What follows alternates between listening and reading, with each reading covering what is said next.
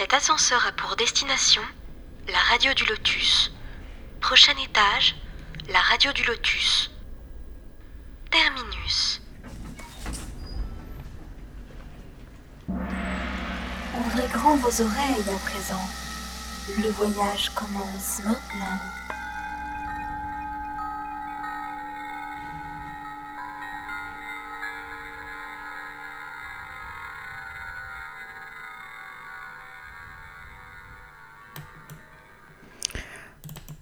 Bonsoir à tous, euh, vous êtes sur la radio du Lotus, Caroline derrière le micro. Je suis en compagnie de Michael, voilà, comme chaque mardi, et de Daniel. Bonsoir Daniel. Euh, donc ce soir, nous allons parler des différentes manifestations médiumniques, qu'elles soient visuelles, auditives, sensitives, etc. Les différents types de médiums, et avant cela, euh, quelques questions aussi d'auditeurs. Donc, euh, nous avons reçu durant la semaine sur le spiritisme en général. Et pour nous en parler, notre invité est Charles Kempf, président de la Fédération Spirit française. Et euh, on peut également aussi retrouver Charles dans de nombreuses vidéos sur la chaîne Regard Spirit sur YouTube. Bonsoir Charles. Bonsoir Caroline. Bonsoir, bonsoir.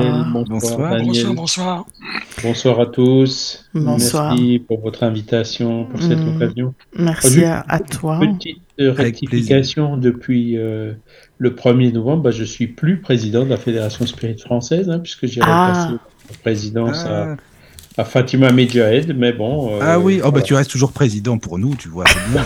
Voilà. Tu toujours tu président. resteras, tu, tu Tu resteras président. président. Voilà, oui, oui. à vie, tu vois. Oui, c'est ça. Ben, vous, pouvez, vous pouvez me qualifier de travailleur, voilà, ça, ça Voilà. Ah oui. On t'a toujours dit président enfin, dans la radio, c'est marrant, tu vois, c'est ça, depuis le Ouais. début en plus. Ouais. Ouais, ouais. voilà. Mais j'ai peut-être même pas réagi la dernière fois. hein, je Mais non, Non, pas du tout, non, non. justement. non, mais c'est bien, c'est bien. C'est Voilà. corrigé. Là. Mm. non, mais ça. Je veux pas me, me comment dire, euh, arborer un titre que, que je n'ai pas. hein, donc, Ah bah je comprends, mais bon. Oui, oui, ça peut Oui. se comprendre, que effectivement. je n'ai plus. Ah oui. oui, oui, je comprends.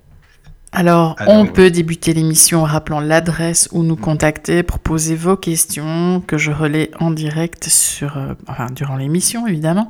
Contact laradiodulotus.fr ou sur l'application téléphonique sur l'onglet Contact. C'est très simple, très facile et, euh, et ça arrive directement dans la petite boîte mail de la radio du Lotus.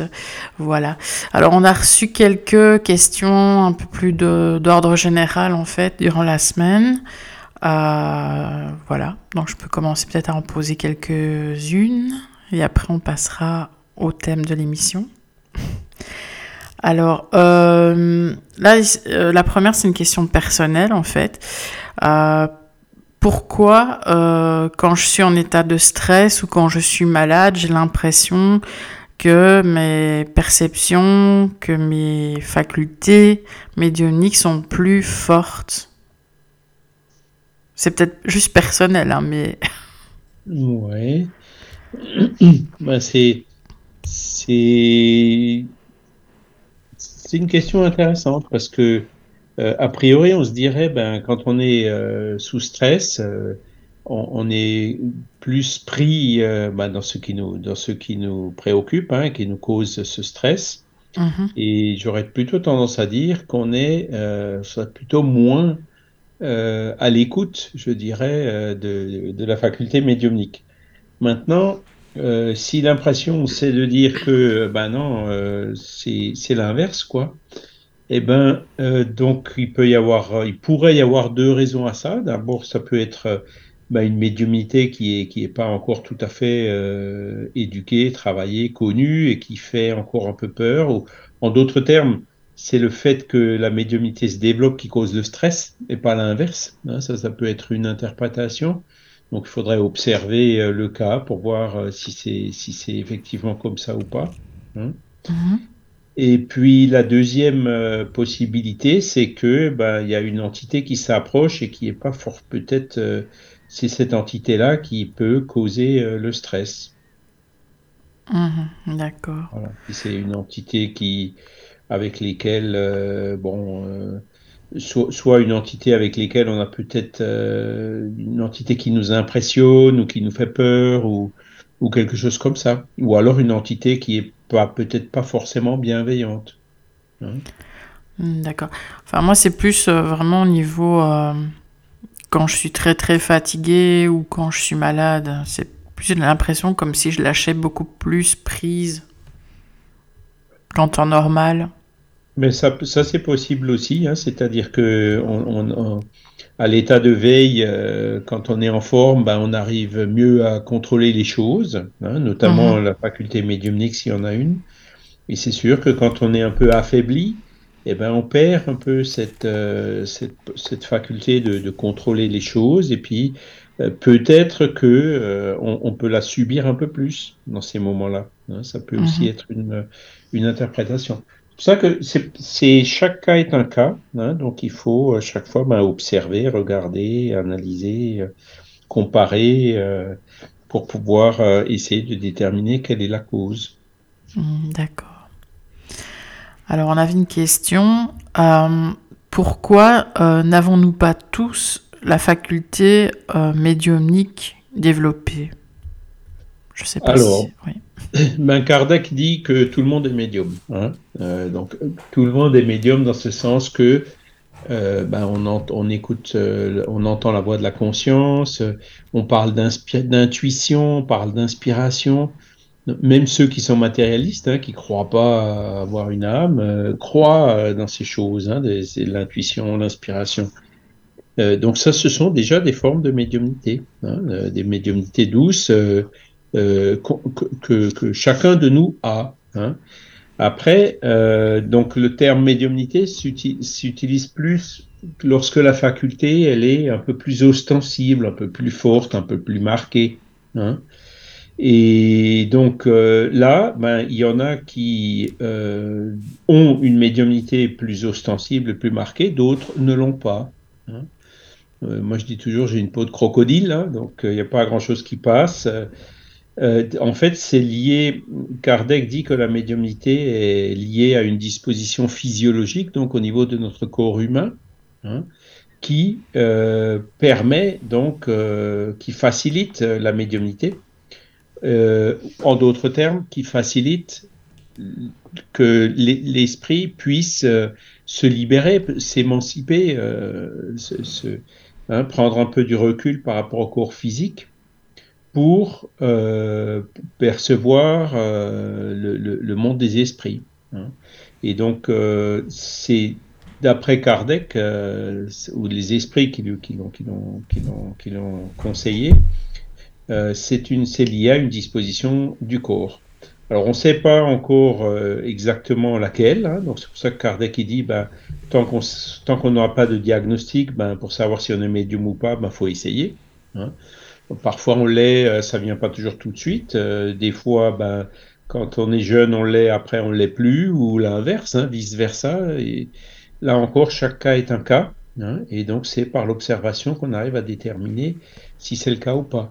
Par rapport aux recherches sur la disposition physiologique, euh, il y a une théorie en ce moment qui est avancée, hein, qui, qui reste encore à, prouver, à confirmer, c'est que euh, cette euh, faculté, cette euh, faculté, la faculté médiumnique, elle est liée à une disposition au niveau de, de la glande pinéale, hein, de l'épiphyse, qui aurait des cristaux d'apatite. C'est donc des cristaux d'un- matériau qui est magnétique et qu'on peut détecter avec euh, les appareils d'imagerie qu'on a aujourd'hui, les IRM si je me trompe pas. Mhm.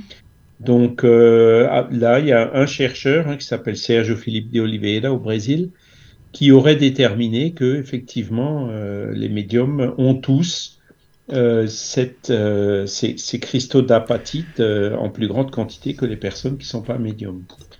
Maintenant, il y a d'autres études qui ont été faites aussi, hein, notamment par un autre médecin endocrinologue de l'association Médico Spirit, de- qui a d'ailleurs donné cette conférence euh, dans le congrès euh, médecine et spiritualité virtuelle qui a eu lieu l'année dernière, en 2021.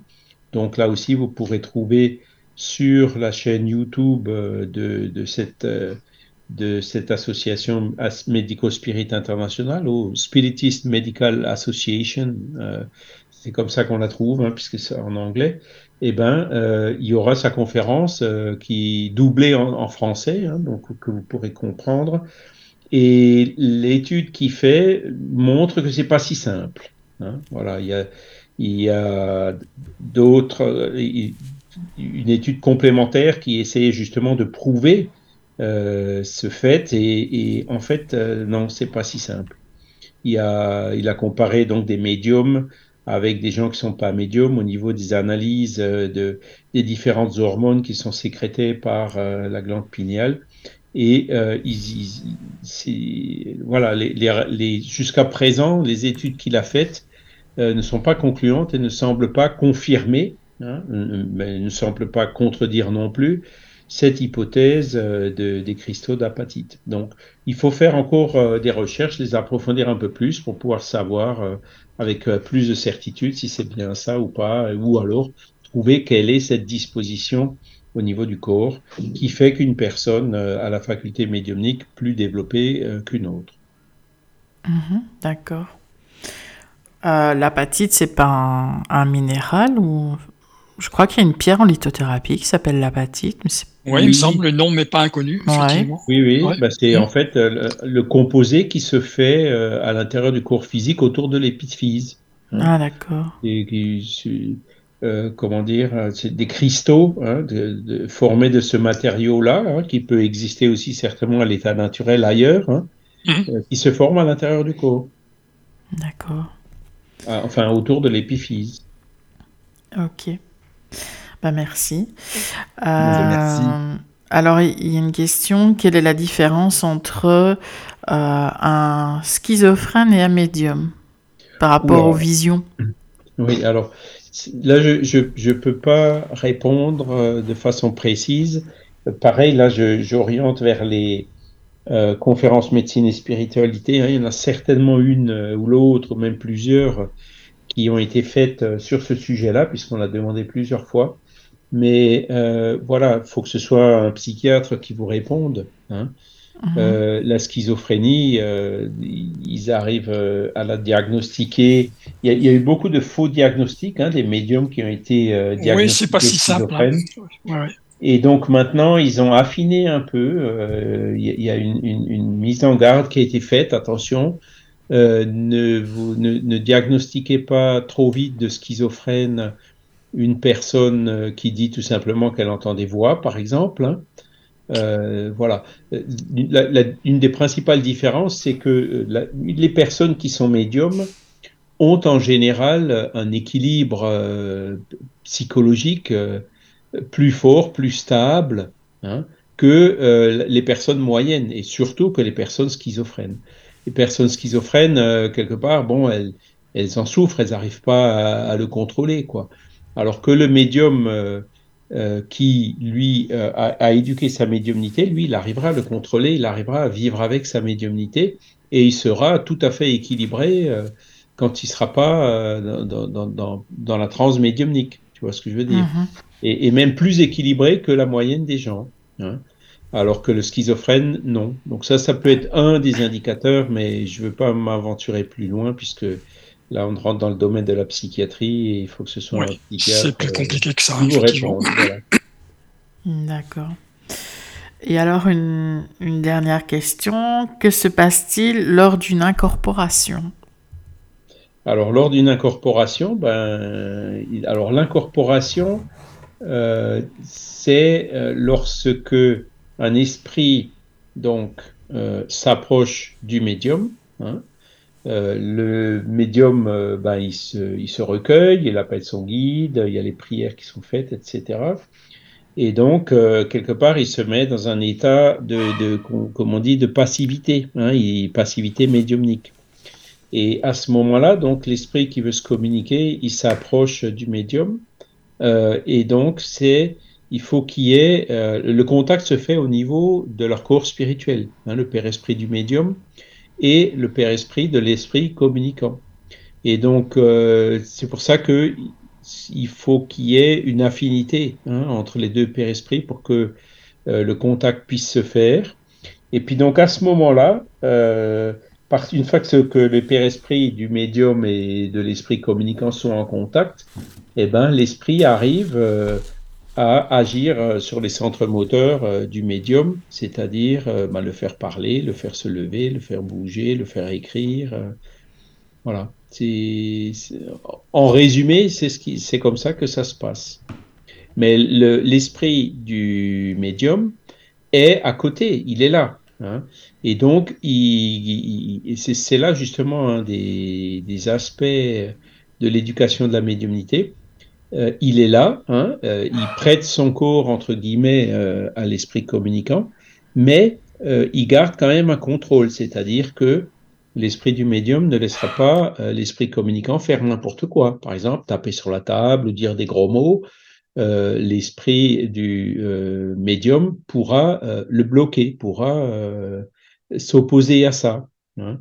Donc voilà. Alors ça c'est, euh, je dirais donc la médiumnité d'incorporation. Maintenant après, euh, quand c'est quand on arrive à des questions, des subjugations par exemple, hein, donc c'est une incorporation entre guillemets incontrôlée où où l'esprit vraiment euh, ben, s'impose au médium.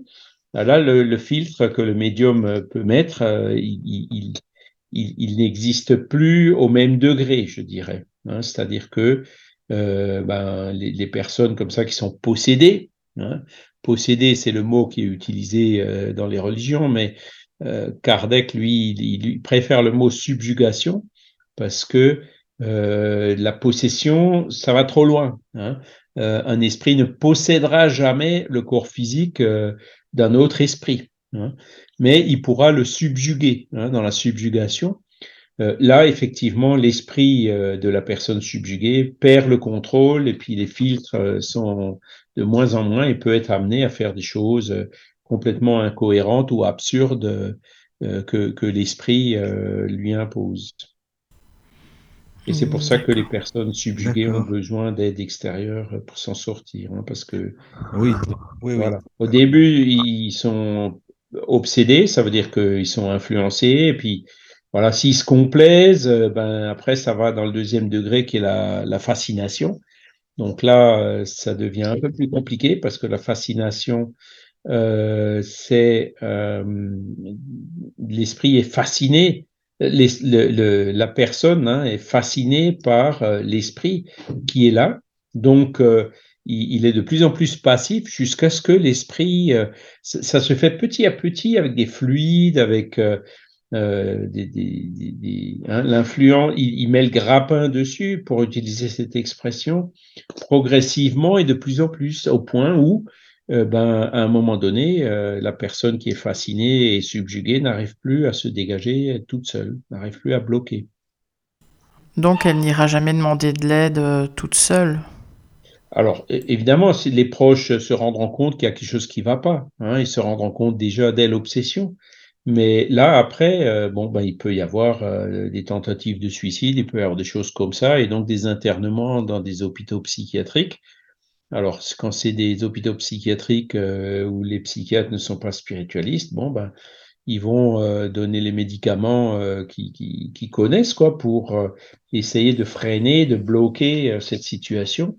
Ils peuvent aussi donner des médicaments pour rééquilibrer les hormones, hein, si les hormones sont déséquilibrées à cause de cette influence spirituelle, ils pourront peut-être le corriger. Euh, voilà, maintenant, euh, si l'esprit ne se retire pas, euh, ou si on n'arrive pas à, à retirer l'esprit, ils arriveront difficilement à une guérison durable, où la personne sera condamnée à prendre ses médicaments pendant de longues durées. Est-ce que tu penses qu'il y a certains... Ah, vas-y, pardon, vas-y. Par contre, si c'est euh, des, psychiatres euh, spirites, comme on a au Brésil, ils vont faire le traitement allopathique aussi, évidemment, hein, de chaque fois que nécessaire, mais en parallèle, ils feront le traitement de des obsessions dans un groupe spirit où ils essaieront donc de dissuader l'entité qui, qui obsède ou qui subjugue la personne, ben de, de, de, de la dissuader de, de, le faire en lui montrant que c'est pas dans son intérêt de faire ça. Voilà. Il y a des processus de pardon, enfin voilà, pour que si c'est des persécutions ou ça dépend du motif, quoi. Hein. Euh, et donc, euh, si on arrive à, si les groupes, il arrive à convaincre l'esprit d'arrêter euh, de d'obséder ou de subjuguer la personne, ben là, le, comment dire, la personne se récupère très très vite, quoi. À moins que elle ait des travers qui soient quand même assez grave et qui puisse euh, attirer assez rapidement d'autres esprits qui prendront la place de celui qui a été retiré. Hein, parce que est-ce que tu penses que dans certaines formes d'épilepsie, est-ce que tu penses que c'est possible que ce soit une incorporation, c'est-à-dire euh, euh, quand la personne, bah, tu sens qu'elle est qu'elle est pas comme si elle n'était pas sur Terre, comme si elle n'était pas là, ou comme si, je sais pas comment expliquer ça en fait. Alors c'est pareil, hein, l'épilepsie, bon, il y, a apparemment des causes physiologiques qui sont bien connues hein, pour l'épilepsie. Donc euh, l'épilepsie n'est pas forcément liée euh, à une présence spirituelle, hein, tout comme la schizophrénie n'est pas forcément liée à une présence spirituelle. Donc le, tout, hmm. le, le, le, le ce qu'il faut arriver à faire, c'est déterminer est-ce qu'il y a un esprit qui est là, euh, qui cause la euh, comment dire l'épilepsie ou euh, la schizophrénie ou est-ce mhm. qu'il n'y a pas d'esprit? Est-ce que c'est vraiment un problème de la personne proprement dite? Mais ça, pour le déterminer, c'est pas évident. Il faut quoi? Un médium? Il faut que ce ben, soit dans une séance? Voilà, ben c'est mhm. l'objet justement de toutes ces conférences hein, que, ah donnent les médecins spirites, enfin de, sur ce sujet en particulier, pour euh, apprendre à faire la différence entre les deux. D'accord. Voilà. D'accord. Ah, merci beaucoup. Alors, c'est bien ça. C'est intéressant. Alors, ce qu'il faut savoir, c'est que c'est jamais blanc ou noir. Hein. C'est souvent, Ben, la personne a un problème physique et euh, il y a un esprit qui en profite. Hein. Donc, il ah oui, c'est ça, quoi, aussi. Tu vois, c'est pour ça qu'il faut vraiment euh, que, oui, il, voilà, dans la brèche, un, un, professeur, enfin un médecin, quelqu'un qui est qualifié dans le domaine, qui regarde. Oui, oui, oui, bien sûr. Il y a des pistes, tu vois, de, recherche hein, quand même, ouais. C'est ça, voilà. Maintenant, après, bon, la personne, qu'elle soit schizophrène ou, subjuguée, eh ben, si elle fera des prières, euh, ça va l'aider dans tous les cas. Hein. Ça va l'aider si c'est un esprit, ça va aussi l'aider si c'est pas un esprit. Hein, il y a des choses euh, que, que, que, que la personne peut faire, l'hygiène mentale, par exemple se débarrasser euh, bah, des vices, si on peut, hein, des vices comme, je sais pas, le tabac, la drogue, ou hein, qui, mhm. ils sont toujours aggravants, ou, pas la pornographie, ou ce genre de choses, qui sont toujours aggravants par rapport à ce genre de situation. Ah, c'est sûr que l'hygiène mentale, euh, il fait beaucoup, hein, c'est sûr que. Voilà, faut traiter le, mal à sa, à la source, quoi, hein, et puis mettre toutes les choses de son côté. C'est pas toujours facile, évidemment, mais. Oh non. Ça aide. D'accord, merci. Euh, je ne sais pas si vous avez encore des questions. Vous avez non, des questions moi non. Pas non, ben, personnellement, non.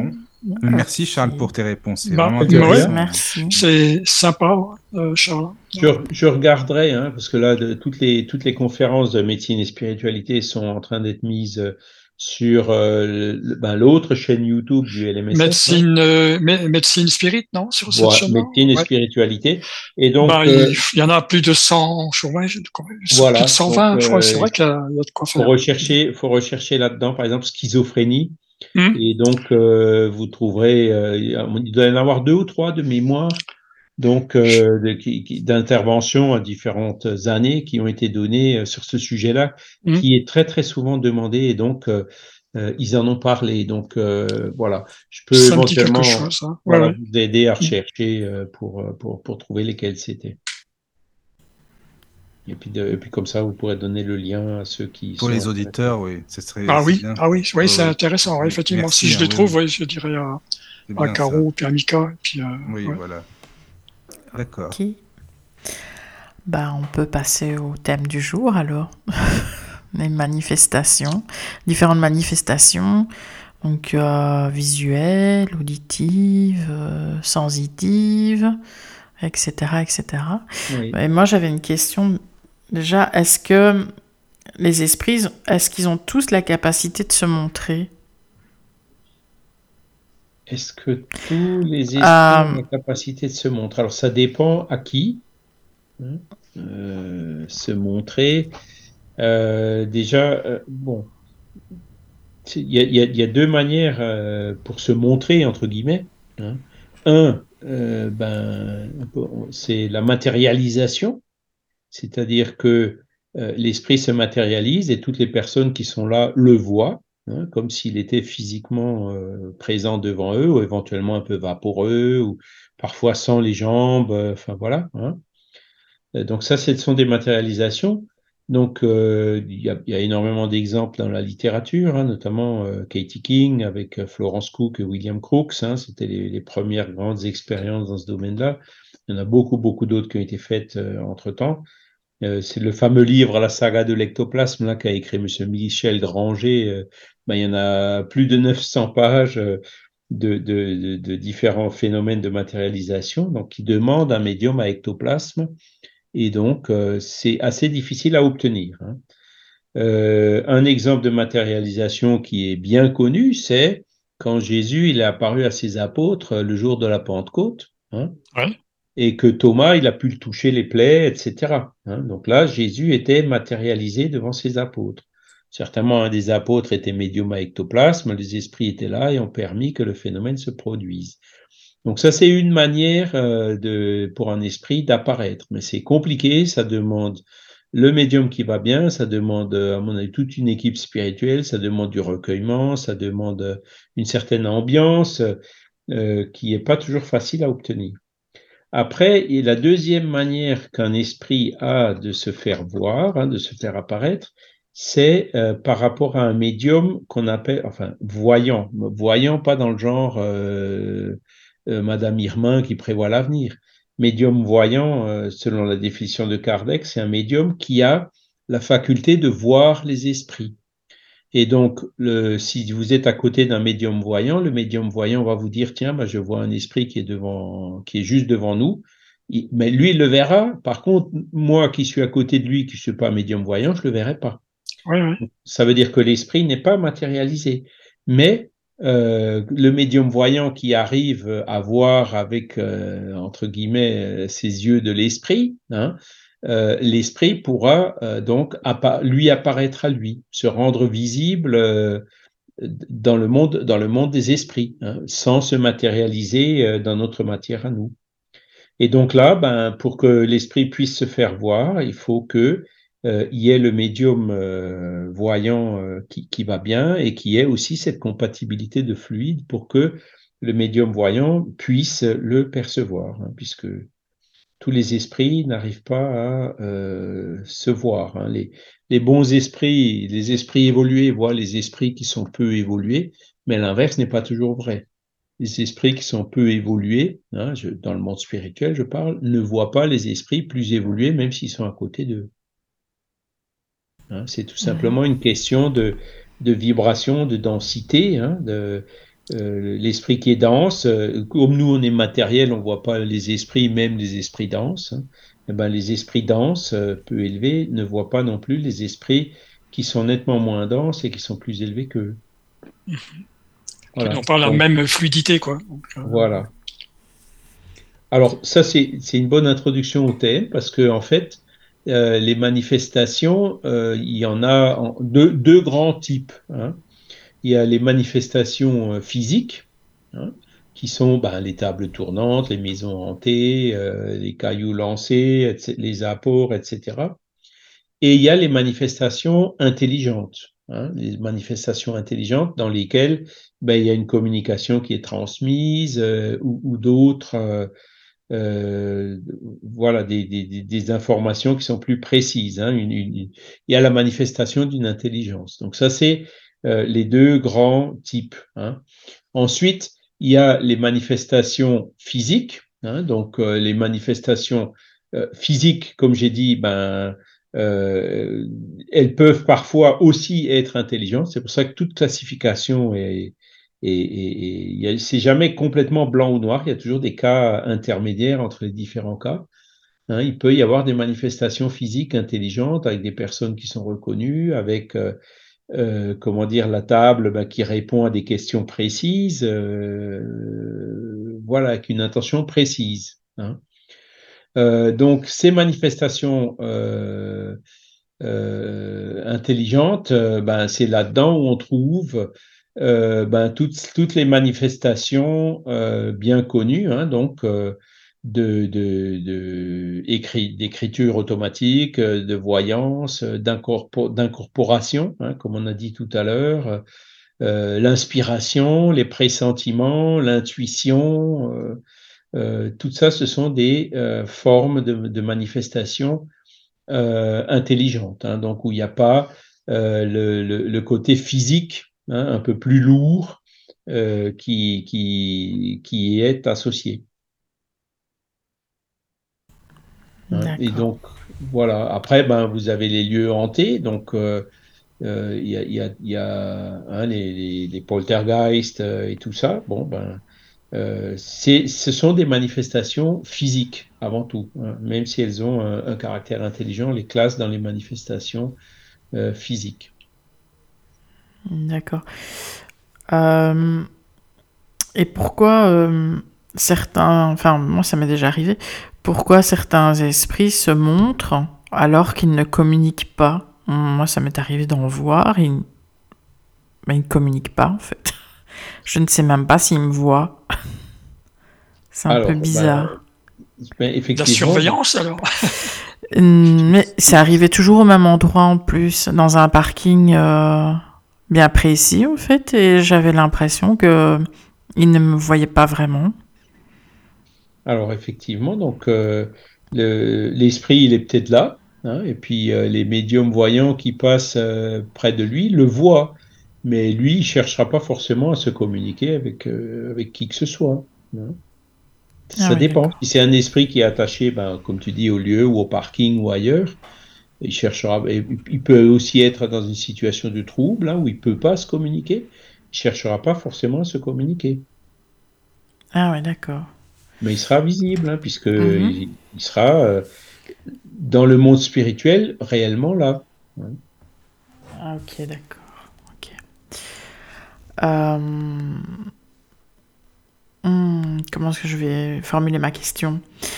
Euh, on dit toujours qu'on ne nous donne pas ce qu'on ne peut pas supporter, par exemple. Et donc, il y a des personnes qui ont peut-être des facultés médiumniques, mais qui ont peur, et donc ça ne s'installe pas ces facultés ne s'installent pas Alors ça, c'est effectivement euh, beaucoup de personnes euh, euh, qui, sont médiums déjà ben, ne, connaissent pas la médiumnité.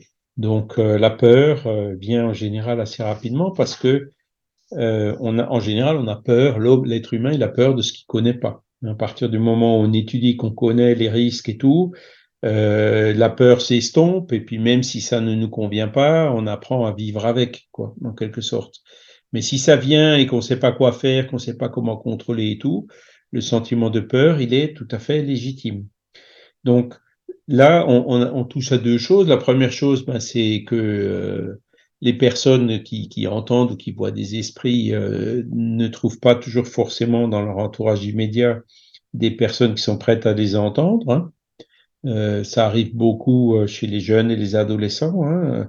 Jean-Paul Évrard, il a justement commencé ses congrès de médecine et spiritualité. Son premier souci, c'était ça, c'était de venir en aide à tous ces jeunes, tous ces adolescents qui qui sont médiums et qui, quand ils le disent, ont été pris pour des fous, on voit, ont été même internés dans des hôpitaux psychiatriques avec des traitements terribles. Et donc, euh, ben, maintenant, ils sont toujours médiums, mais ils osent plus en parler et ils savent pas quoi faire. Hein. Donc c'était essentiellement pour euh, euh, leur venir en aide, hein, pour essayer de leur apporter un peu de lumière sur ce sujet en disant ben voilà, vous êtes peut-être tout simplement médium, donc étudiez la médiumnité pour voir si vous vous reconnaissez et donc pour savoir aussi eh ben, qui vous avez affaire, quel genre d'esprit, savoir comment vivre avec. Hein. donc euh, par rapport à ça, il y a euh, l'étude, hein, le fait de, comprendre ce que c'est que la médiumnité. Ça, c'est, euh, je dirais, le premier pas qui aide ces personnes à vivre avec. Ensuite, la personne, une fois qu'elle a compris, quand elle a compris aussi à quoi sert la médiumnité, quel est le but de la médiumnité, elle garde quand même son libre arbitre. Elle peut dire, bon, voilà, euh, moi effectivement, je veux travailler, euh, rentrer euh, dans un groupe spirit, travailler comme médium dans des réunions médiumniques pour aider des esprits souffrants, pour essayer de des cas d'obsession, des choses comme ça. Donc ça, ce sont les médiums qui viennent dans les centres spirit et puis qui qui réalisent ce travail spirit hein, au niveau médiumnique. Après, vous en avez d'autres qui disent non, non, moi je veux pas faire ça. Malgré tout, bien qu'ils savent vivre avec, euh, ben, ils ont quand même peur et ils ont leur par leur libre arbitre, ils disent euh, je ne veux pas exercer la, ma médiumnité. Puis donc, euh, voilà, c'est un peu le choix de chacun. Alors, il y a des cas où des personnes sont médiums, décident de ne pas l'utiliser et puis bon, bah, ça s'arrête là.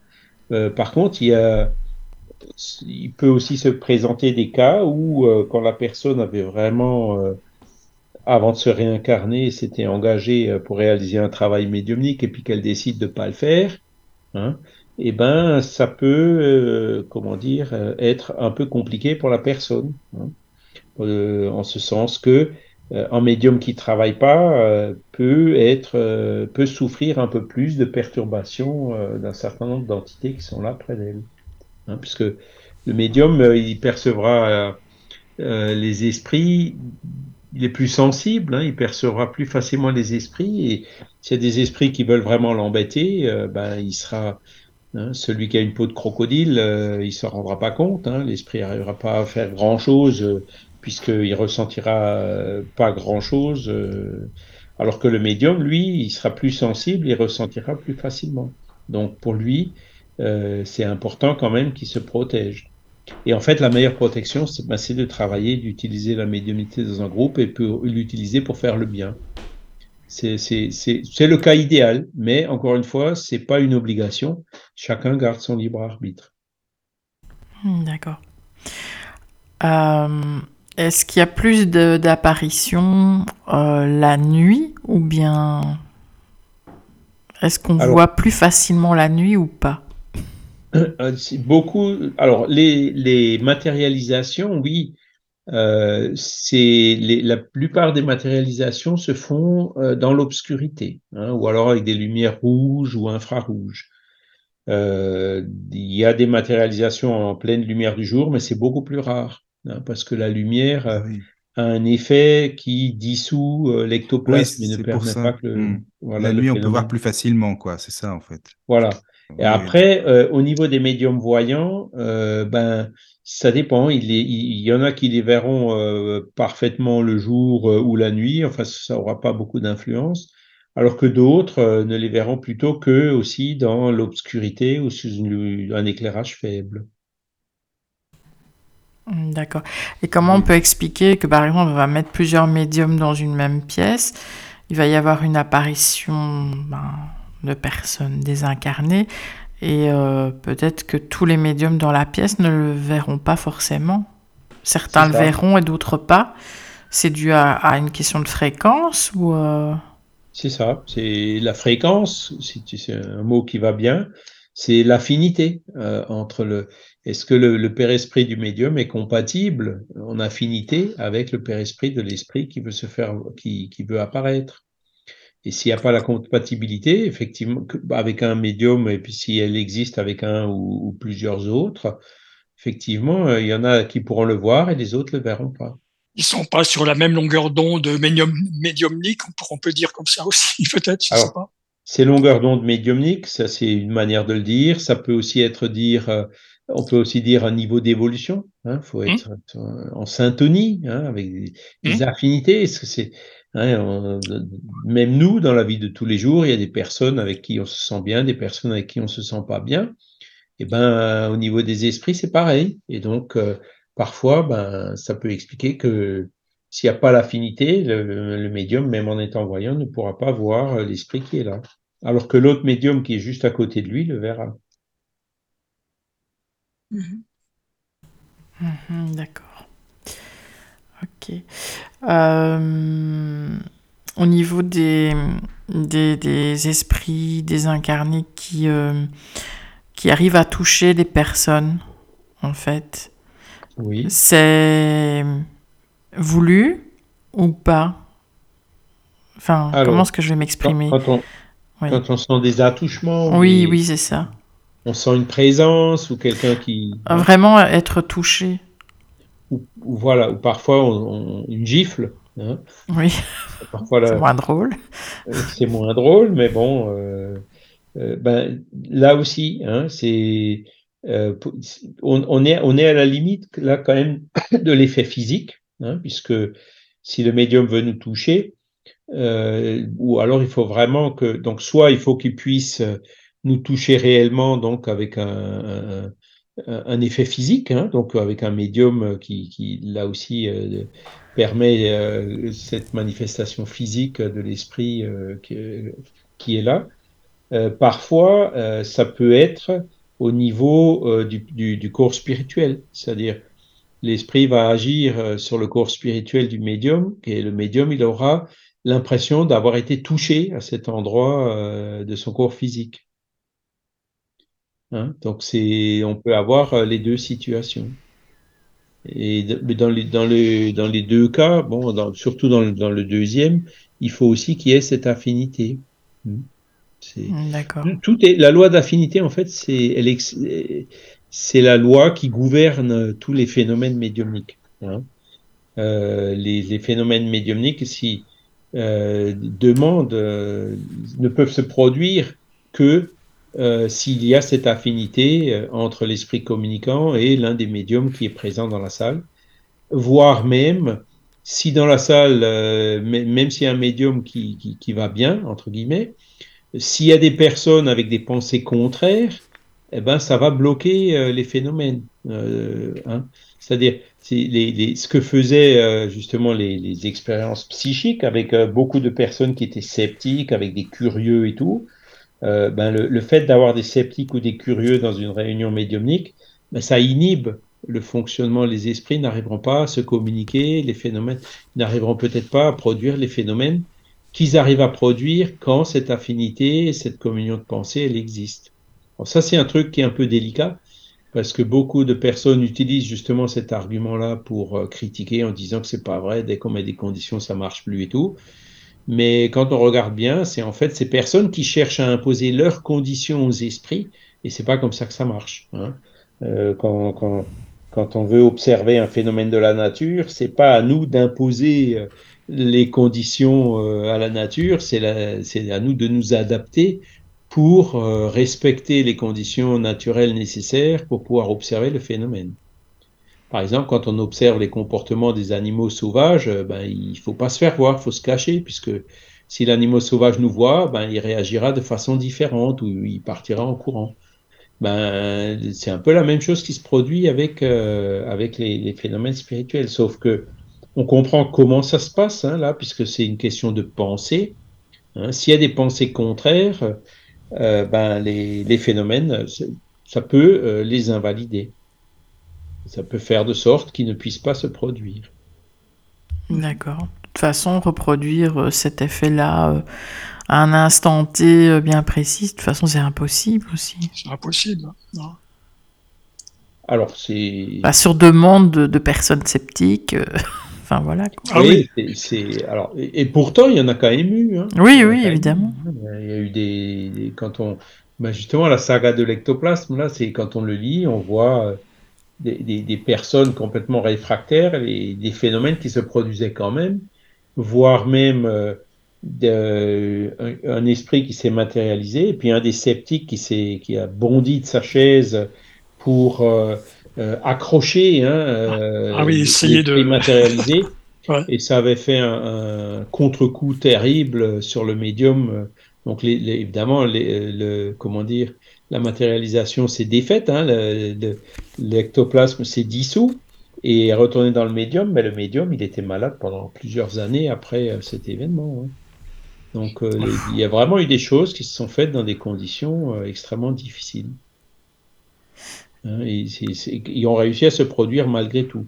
Mais si on veut vraiment faire des expériences sérieuses, ben voilà, il faut c'est pas à nous d'imposer les conditions, c'est à nous de justement essayer au maximum de les réunir, tout en gardant les protocoles nécessaires, hein, mhm. double aveugle et, mhm. autres. Hein. mais il ne faut pas que le protocole invalide l'expérience, fasse de sorte que l'expérience ne se produise pas, puisque sinon, ben voilà. Oui. Et quand, partout en physique, c'est pareil. Hein, quand on veut observer des réactions chimiques, ben, il y en a qui doivent être faites sous vide, les autres doivent être faites dans d'autres mhm. conditions. on respecte bien les conditions. Et, sauf que là, c'est un peu spécial. quoi. C'est des conditions au niveau de la pensée. Hein, qui, la pensée qui n'est pas encore vraiment reconnue justement par, euh, par la physique matérialiste. D'accord. Dans, son action, euh, dans son action euh, spirituelle, c'est ce que je veux dire. Et quand un, esprit, comme tu dis, euh, bah, par exemple, gifle quelqu'un, il y a une trace physique sur la personne Ça peut, oui, oui, oui ça peut. Oui, oui, Et comment ils arrivent à faire ça? C'est ça qui est... Ah ben, c'est parce que soit il y, a, vraiment eu le contact physique, hein, ah, oui, d'accord. Une certaine force euh, physique, mhm. ouais soit euh, ben, il a impressionné le Père-Esprit, et puis comme le Père-Esprit, c'est le moule de notre corps, euh, ben, du Père-Esprit, ça vient sur le corps. Hein. Hmm, d'accord. Il, y a, des cas comme ça. Hein. Une psychiatre, justement, qu'on avait connue, qui, est pédopsychiatre, qui avait un enfant qui, qui courait après ses amis imaginaires, mais à se taper la tête contre les murs, quoi, parce que l'esprit traversait les murs et l'enfant voulait le, suivre, ah, et il n'y arrivait pas, quoi. Et puis, euh, cette pédopsychiatre, euh, qui n'était pas spirit encore à l'époque, euh, quand elle avait vraiment commencé à, à, à, s'énerver, à douter un peu du phénomène, ben, elle s'est prise justement une gifle. Hein. Et, donc, c'est ça qui avait éveillé son attention et qui avait fait que, ben voilà, elle avait commencé à. Elle, a cherché à savoir qu'est-ce qui s'était passé, quoi. et elle en est arrivée au, à la philosophie spirit. Mhm, d'accord. Bah merci. Euh, est-ce que tu pourrais nous parler euh, des, des, médiums euh, auditifs? C'est comme ça qu'on dit Oui, médiums auditifs, c'est ça? Donc, Pourquoi certains ne, voient, ne font que voir et d'autres ne font qu'entendre? Et il y en a qui ont les deux, mais... Alors, les, les médiums auditifs entendent la voix des esprits. D'accord? Donc, euh, euh, ils, les entendent comme si euh, quelqu'un leur parlait à côté d'eux hein, ou dans l'oreille. Hein. Et, là, c'est pareil, le médium auditif, s'ils sont à deux ou à trois ensemble, le médium auditif entendra hein, l'esprit, alors que les deux autres qui sont à côté de lui ne l'entendront pas. D'accord? C'est différent d'un autre cas, des, ce qu'on appelle les voix directes. Les voix directes, c'est en fait euh, des, euh, allez, je caricature un peu, des cordes vocales matérialisées, donc qui, avec un esprit qui les utilise et qui fait vibrer l'air. Dans ce cas-là, toutes les donc, personnes. À, quoi. Ça doit, ça doit faire bizarre, ça. Toutes les personnes qui sont là l'entendent. Hein. ah ouais. voilà. Et mais le, médium auditif, lui, euh, ben, il, entendra, euh, il, il, a cette faculté d'entendre la voix des esprits. Alors des fois, bon, c'est parfois comme une voix intime hein, qui se fait entendre dans le, dans, le four intérieur. Quelques fois, c'est comme si c'était une voix extérieure, claire et distincte, comme si c'était celle Comme si c'était une voix humaine. Voilà, c'est ça. Ah oui, d'accord. Voilà.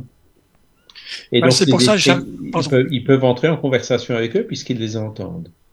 Parce que j'avais posé la question justement qui c'était c'était Rose. Euh, donc je lui avais posé la, question euh, concernant justement la, la clairaudience. Alors je lui ai demandé exactement comment elle percevait hein, ses voix. Alors elle m'a dit c'était comme s'il était un petit peu en, dehors de, mon crâne, hein, dans, la pièce quoi en quelque sorte, pas vraiment à l'intérieur euh, près d'oreille ou autre. C'était un petit peu une certaine distance, une voix un petit peu distancée quoi. Voilà. Voilà. Et, elle, elle était la seule à l'entendre. Les autres personnes qui étaient à côté d'elle n'entendaient rien. Non, non. Voilà, ben, c'est ça. Et donc il y a une différence. Enfin, euh, donc un esprit peut prendre les cordes vocales d'un médium et le, le, médium parle avec la voix de la personne? Alors ça c'est la psychophonie. ah oui. Ouais. Ah oui, oui. C'est différent. Hein. Non, les voix directes c'est euh, des cordes vocales qui sont matérialisées et l'esprit qui, plutôt que, enfin, il fera vibrer l'air. Hein, il produira des ondes sonores que tout le monde pourra entendre. Mhm. D'accord? Mais, ça, on, revient dans l'effet physique là. Hein. Il faut que les cordes vocales soient matérialisées, sinon euh, euh, il n'arrivera pas à faire vibrer l'air. Hein. Oui, c'est ça. Ouais. Il n'arrivera pas à produire les ondes acoustiques. Alors, le, le médium auditif, ce qu'on peut dire aussi de lui, c'est que bon ben quand il entend euh, des bons esprits, bon ben ça va, mais c'est pas toujours le cas. Hein. Il y a parfois des esprits qui crient ou qui l'embêtent. Ça peut être, euh, ça peut être, il peut faire du vacarme ou autre. Hein. C'est, c'est, c'est pas toujours euh, simple. Hein. il y a des personnes, les médiums auditifs peuvent aussi être obsédés par un esprit qui leur casse les oreilles entre guillemets, hein, à longueur de mmh journée ou de nuit même. Hein. Donc euh, après, ben, quand, ça, ça, se produit, ben, euh, ben il faut euh, essayer de se débarrasser, enfin de faire partir cet esprit, comme, comme on fait dans, dans, quand on fait la désobsession. Hein. Est-ce que, je vais poser une question peut-être un peu idiote, est-ce que les acouphènes, comme j'ai une oreille où j'ai pas mal d'acouphènes, est-ce que ça peut être aussi d'origine spirite ou non? Mais bon, ça, ça, être rare. Ça peut, mais la, plupart des acouphènes, je pense que là aussi, il y a des causes physiologiques maintenant qui sont mieux en mieux connues. Hein. Mmh. oui, oui. Et euh, c'est pas forcément spirituel. Mais bon, après, je peux pas garantir non plus que ça le soit jamais, tu vois. Bien sûr. Voilà. Et euh, dans le livre des médiums, on parle de médiums somnambules. C'est quoi exactement?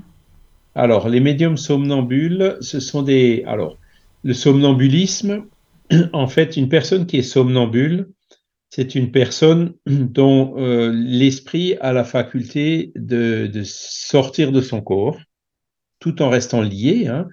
Donc, il peut, il peut, même en étant en dehors du corps, il peut parler, répondre, dire ce qu'il voit. Hein. Mais euh, en dehors de son corps, il verra avec les yeux de l'esprit. D'accord? C'est-à-dire qu'il pourra voir des choses qu'il euh, ne verra pas quand il n'est pas dans l'état somnambulique. D'accord? Donc, c'est quelque part, le somnambule, il n'est pas forcément médium. D'accord? Euh, La médiumnité, elle, apparaît chez le somnambule quand, euh, dans l'état de somnambulisme, il voit un autre esprit qui lui dit des choses et il les, répète. C'est là où il est vraiment intermédiaire. D'accord? Mais il y a des somnambules qui euh, voient avec euh, leur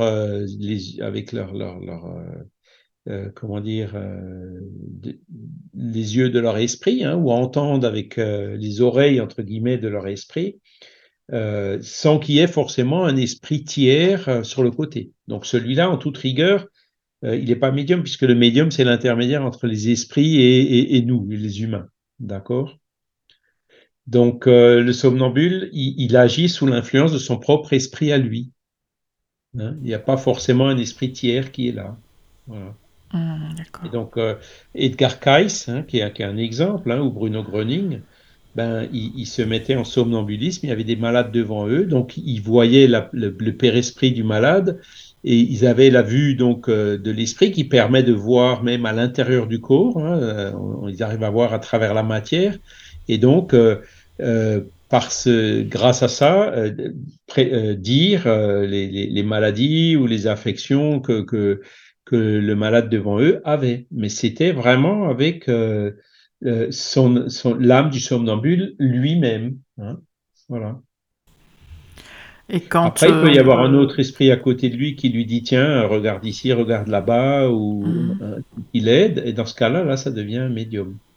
Le médium, il est l'instrument d'une intelligence tierce ou étrangère. Hein. C'est le somnambule, c'est son esprit à lui qui euh, voit et qui agit. Ça faisait un scanner pas cher alors ou un IRM pas cher s'il voyait à travers. Hein. Absolument. Le docteur Foctuoso, il avait posé cette question aux, esprits là dans son hôpital. Il, en a parlé euh, euh, donc dans, sa conférence. Et donc, euh, l'esprit qui était là, médecin, lui disait euh, J'arrive à voir au niveau d'une cellule. Alors que nous, on ah, quand même, pas. il faut un microscope pour voir. Bah oui, bah oui, justement. Après, il lui a demandé, mais est-ce que tu, est-ce que tu verras, par exemple, au niveau intra-atomique? Elle dit non, moi je ne vois pas. Mais les esprits qui sont plus évolués que moi, ils arriveront à voir aussi. Euh, alors là, on est déjà dans le microscope électronique, quoi. Bah oui. Donc la, vision qu'ont les esprits, elle est beaucoup plus forte, beaucoup plus poussée, beaucoup plus précise. Hein. Euh, elle voit à travers le corps, elle voit à l'intérieur du corps. Hein. donc, euh, mm. comme tu dis, c'est un scanner ou un IRM mm-hmm. pas cher. C'est effectivement. étonnant, ça, hein, effectivement. Et en cas de, terreur nocturne chez les enfants Alors, terreur nocturne, ben oui, c'est l'esprit de l'enfant bah, qui se, quand, il s'endort, hein, euh, quand il somnole, se détache de son corps physique et il peut y avoir à ce moment-là, effectivement, la perception d'un autre esprit qui est là pour essayer de l'embêter. Ça peut être une explication. Hein. oui, parce que mon fils en faisait beaucoup, mais j'ai toujours eu l'impression qu'il voyait des choses, quoi. C'est... Oui, ben le, le, hmm. mien c'est pareil. Alors il me disait, euh, bah, il criait, et puis qu'est-ce qui se passe? Ben, Il y a des bonhommes noirs. Ah bon. Hmm. Euh, ils sont où? Ah ben ils sont là, ils sont là. Tu les vois encore? Oui, oui, je les vois. Ben ok. Euh, et donc à un moment donné, on disait, ben écoute, euh, tiens, ben, bizarrement aujourd'hui, tu n'étais pas sage, tu vois, tu as, crié, as, hein, et c'est les bonhommes noirs, ils apparaissent souvent. On commençait à faire des, des, liens de cause à effet par rapport à ça, en disant aussi, bah écoute, on va faire une prière si tu veux bien. Hein. Et donc oui, oui, oui, s'il te plaît. Et donc on, on fait une prière. Est-ce que tu les vois toujours? Non, ils sont plus là. Voilà. Donc au niveau des enfants, en fait, c'est très tu, vois, c'est, j'ai vécu beaucoup aussi ce genre de choses, mais après, bon, il y a des moments où quand même, euh, euh, il voulait plus dormir seul dans sa chambre, ou alors fallait laisser la lumière allumée, ou alors il voulait dormir dans notre chambre à nous, quoi, hein, avec nous. Mhm. Ça a duré un certain temps, puis après, ben, ça s'est estompé. Et les prières ont beaucoup aidé. Hein. Et puis, à un moment donné, euh, ben, même avant de s'endormir, euh, papa, une prière. Et puis on faisait toujours une prière euh, avant. Et après, il s'endormait tranquille, plus rassuré, mhm. quoi. Mais moi, mon fils, il ne se rappelait de rien le lendemain. Quand il avait ces euh, crises-là, et... bah, en fait, ça commençait par des, des cris, voilà, dans son lit. Et quand j'allais le chercher, la limite, il ne me reconnaissait absolument pas. Il avait le regard vraiment dans le vide et il euh, il ben, il dormait pas parce qu'il courait. Donc, il ah courait dans la pièce dans tous les sens, euh, en criant, en criant, mais euh, il ne me reconnaissait pas parce que quand j'essayais de, de, le tenir et de le calmer, il se calmait pas du tout, il ne me reconnaissait pas. Et puis, en une fraction de seconde, ça pouvait arriver cinq minutes après, comme dix minutes, parfois une demi-heure. Ben, en une fraction de seconde, il revenait à lui et là, il me reconnaissait et il arrêtait de crier. Mais le lendemain, quand, euh, quand je lui disais, mais tu te souviens de ce qui s'est passé la nuit, il me disait non. Ben, c'est typiquement le, somnambule. Hein. ah ouais. c'était, c'est du somnambulisme. Là, le somnambulisme naturel, entre guillemets, hein, c'est ceux qui marchent sur les toits et tout. Ben, en fait, c'est un peu ça. Et Edgar Cayce, euh, quand il se mettait en somnambulisme provoqué hein, euh, dans, dans, dans, les séances, quand il revenait après, c'est pareil, il se rappelait pas de ce qu'il avait dit et vu euh, à l'état de somnambule. Tu vois, donc mhm. là, on arrive à un cas plus proche du somnambulisme, plutôt un somnambulisme naturel. Hein. Mais bon, après, le fait qu'il crie, ben, il était peut-être dans un endroit un peu perturbé, quoi. C'est peut-être ça. Oui, parce que quand on a déménagé, on n'en a plus fait. Après, ben, ça peut être lié au lieu, effectivement, mm. dans un lieu où il y a un peu plus de, d'entités spirituelles ou le voisinage. Enfin, il peut y avoir beaucoup de, de, facteurs qui, qui jouent. Hein. Oui, oui. Ben, enfin, le, le, pédopsychiatre lui disait que c'était juste un cauchemar. Hein. Mais bon, c'est quand même un, cauchemar assez ah fort pendant une demi-heure de courir partout, de ne pas me reconnaître. Ouais, il est, coincé dedans, quoi. Qu'est-ce que c'est qu'un cauchemar? Quelle est la cause du cauchemar? C'est là où, euh, voilà, ceux qui sont pas spiritualistes, ils vont pas beaucoup plus loin. Après, bon, euh, plus d'explications. Hein, voilà, mais même s'il te reconnaît pas et tout, euh, est-ce qu'il disait des choses sensées? Est-ce que Tu vois? Non, il criait. Après, mm. en observant le phénomène, ça permet peut-être là aussi d'analyser si, si c'est purement onirique, hein, imaginaire, ou s'il peut y avoir une réalité, des recoupements, des choses comme ça qu'on peut faire.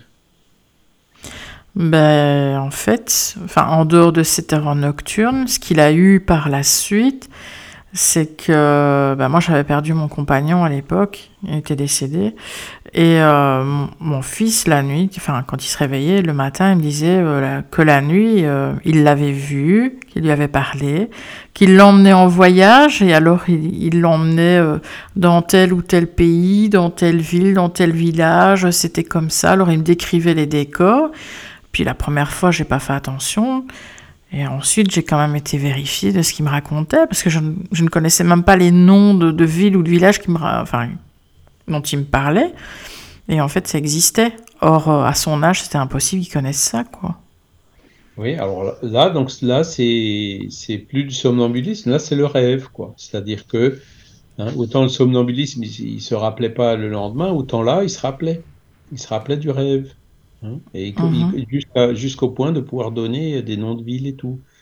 Et donc euh, là, c'est un phénomène qui, euh, je dirais, il y, a toute probabilité que c'était effectivement euh, son père, hein, qui défunt, qui, qui effectivement l'emmenait, quoi, qui s'occupait de lui ben, quand, il, quand son esprit se détachait pendant la nuit, et il pouvait en garder le souvenir au réveil.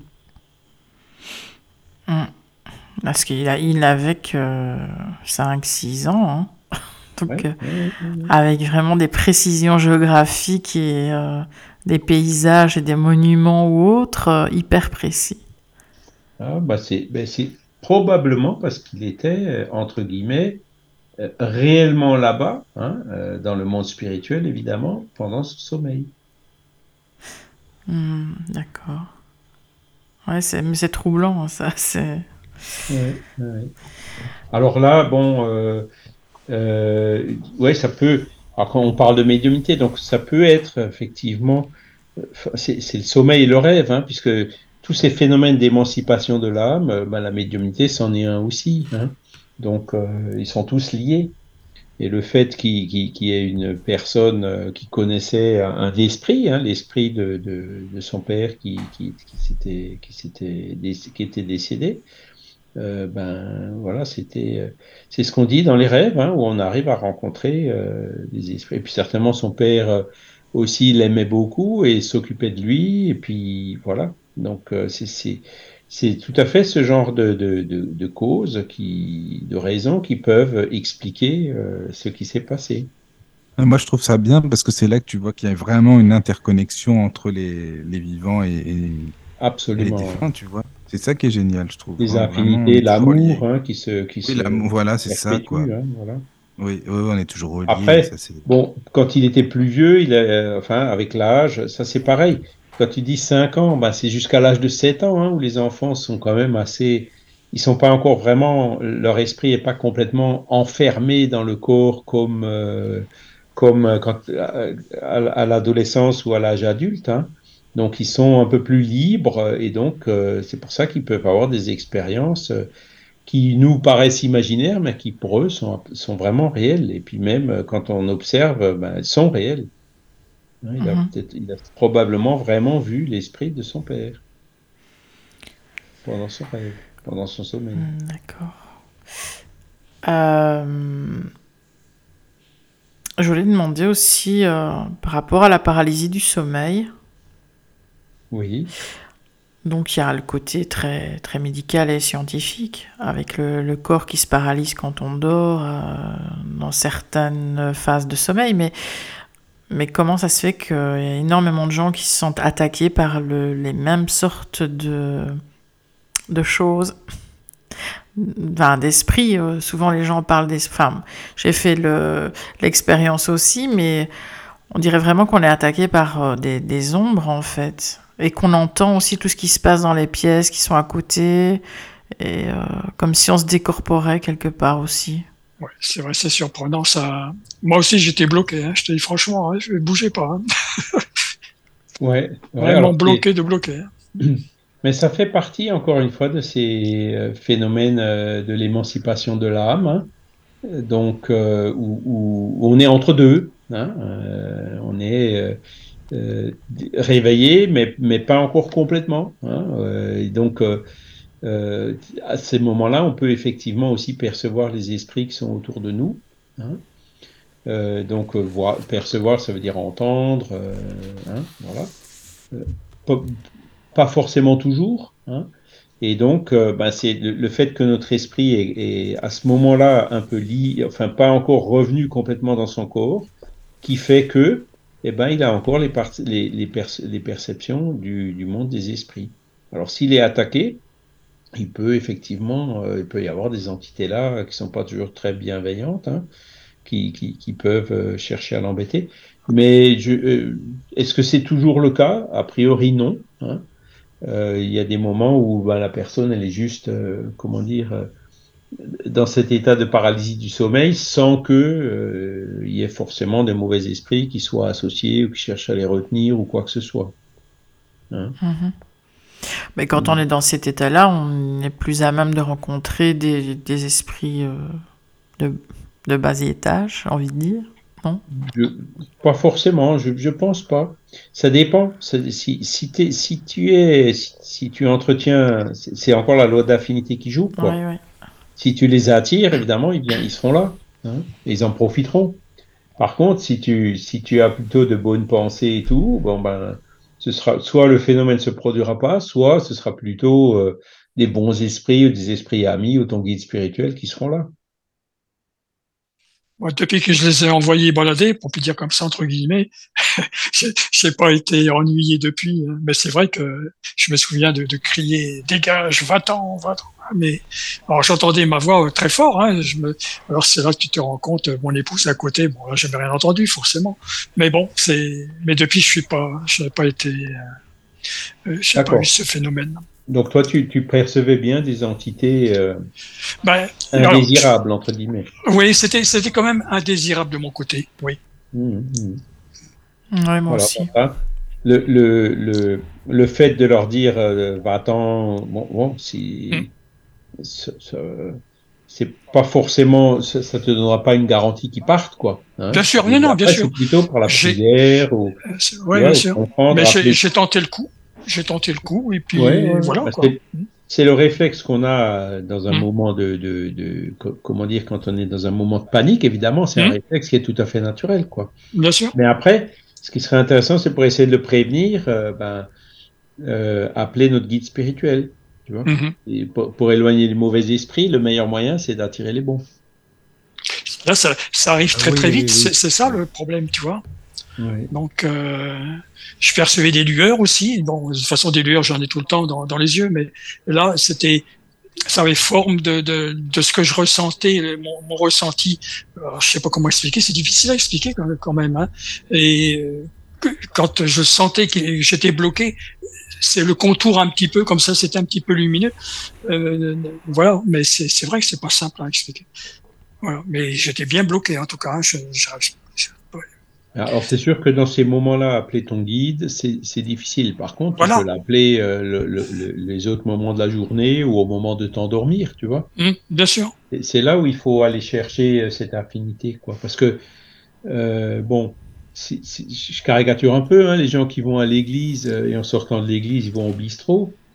Bon, c'est ça aide pas, hein, tu vois. C'est tout est une question d'hygiène mentale. oui, voilà. Et, c'est ça qui nous assurera euh, plutôt euh, euh, le, la présence des bons esprits et puis éloigner les mauvais. Hein. Je dis plutôt parce que c'est encore une fois pas systématique, c'est vraiment des mauvais qui, qui sont attachés avec nous, à nous et qui, envers lesquels on a quelque part des dettes, des, des comptes à régler, hein, des choses à réparer.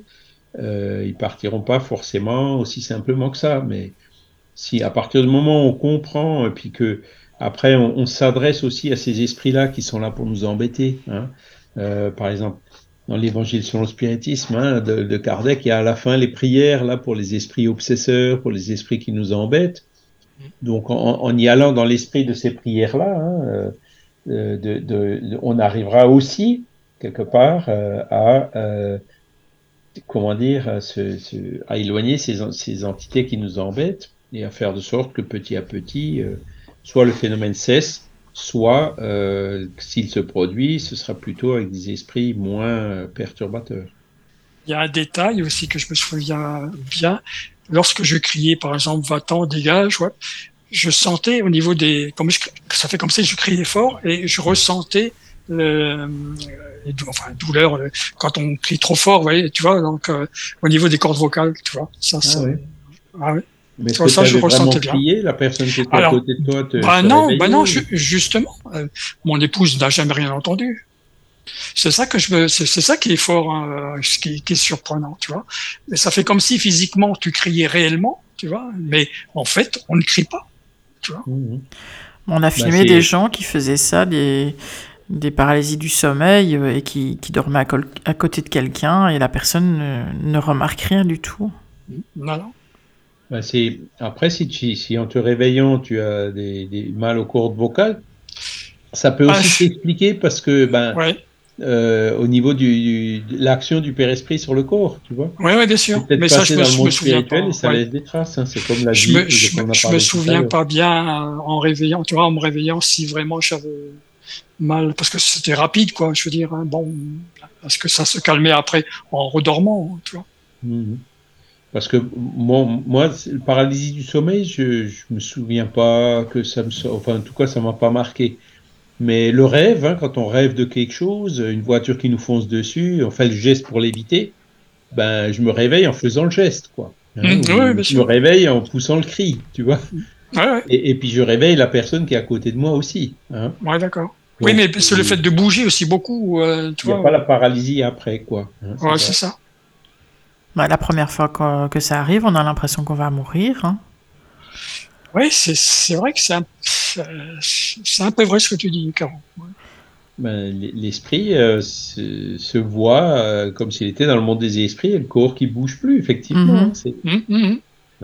hein, comme si on se voyait de l'extérieur, en fait. Enfin, c'est un peu bizarre. Euh, ouais. Et en même temps, on ressent tout à l'intérieur. enfin... Une expérience hors du corps. Quoi. Mm.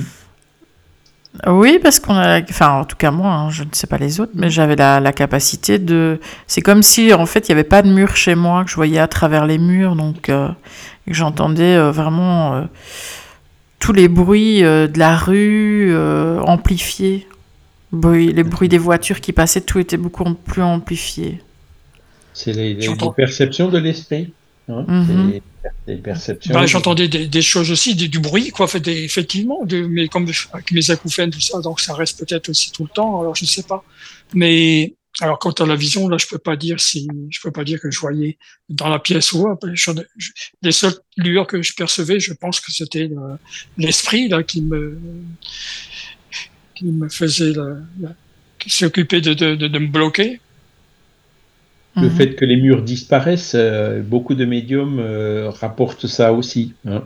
Quand ils, comment dire, euh, ils entrent en, en transe médiumnique, hein, ils ont aussi cette impression, surtout les médiums voyants dont on parlait tout à l'heure, mhm. ils ont l'impression que les, murs tombent, quoi. C'est-à-dire ils, sont dans le monde spirituel où ces murs physiques ne font absolument plus obstacle pour eux.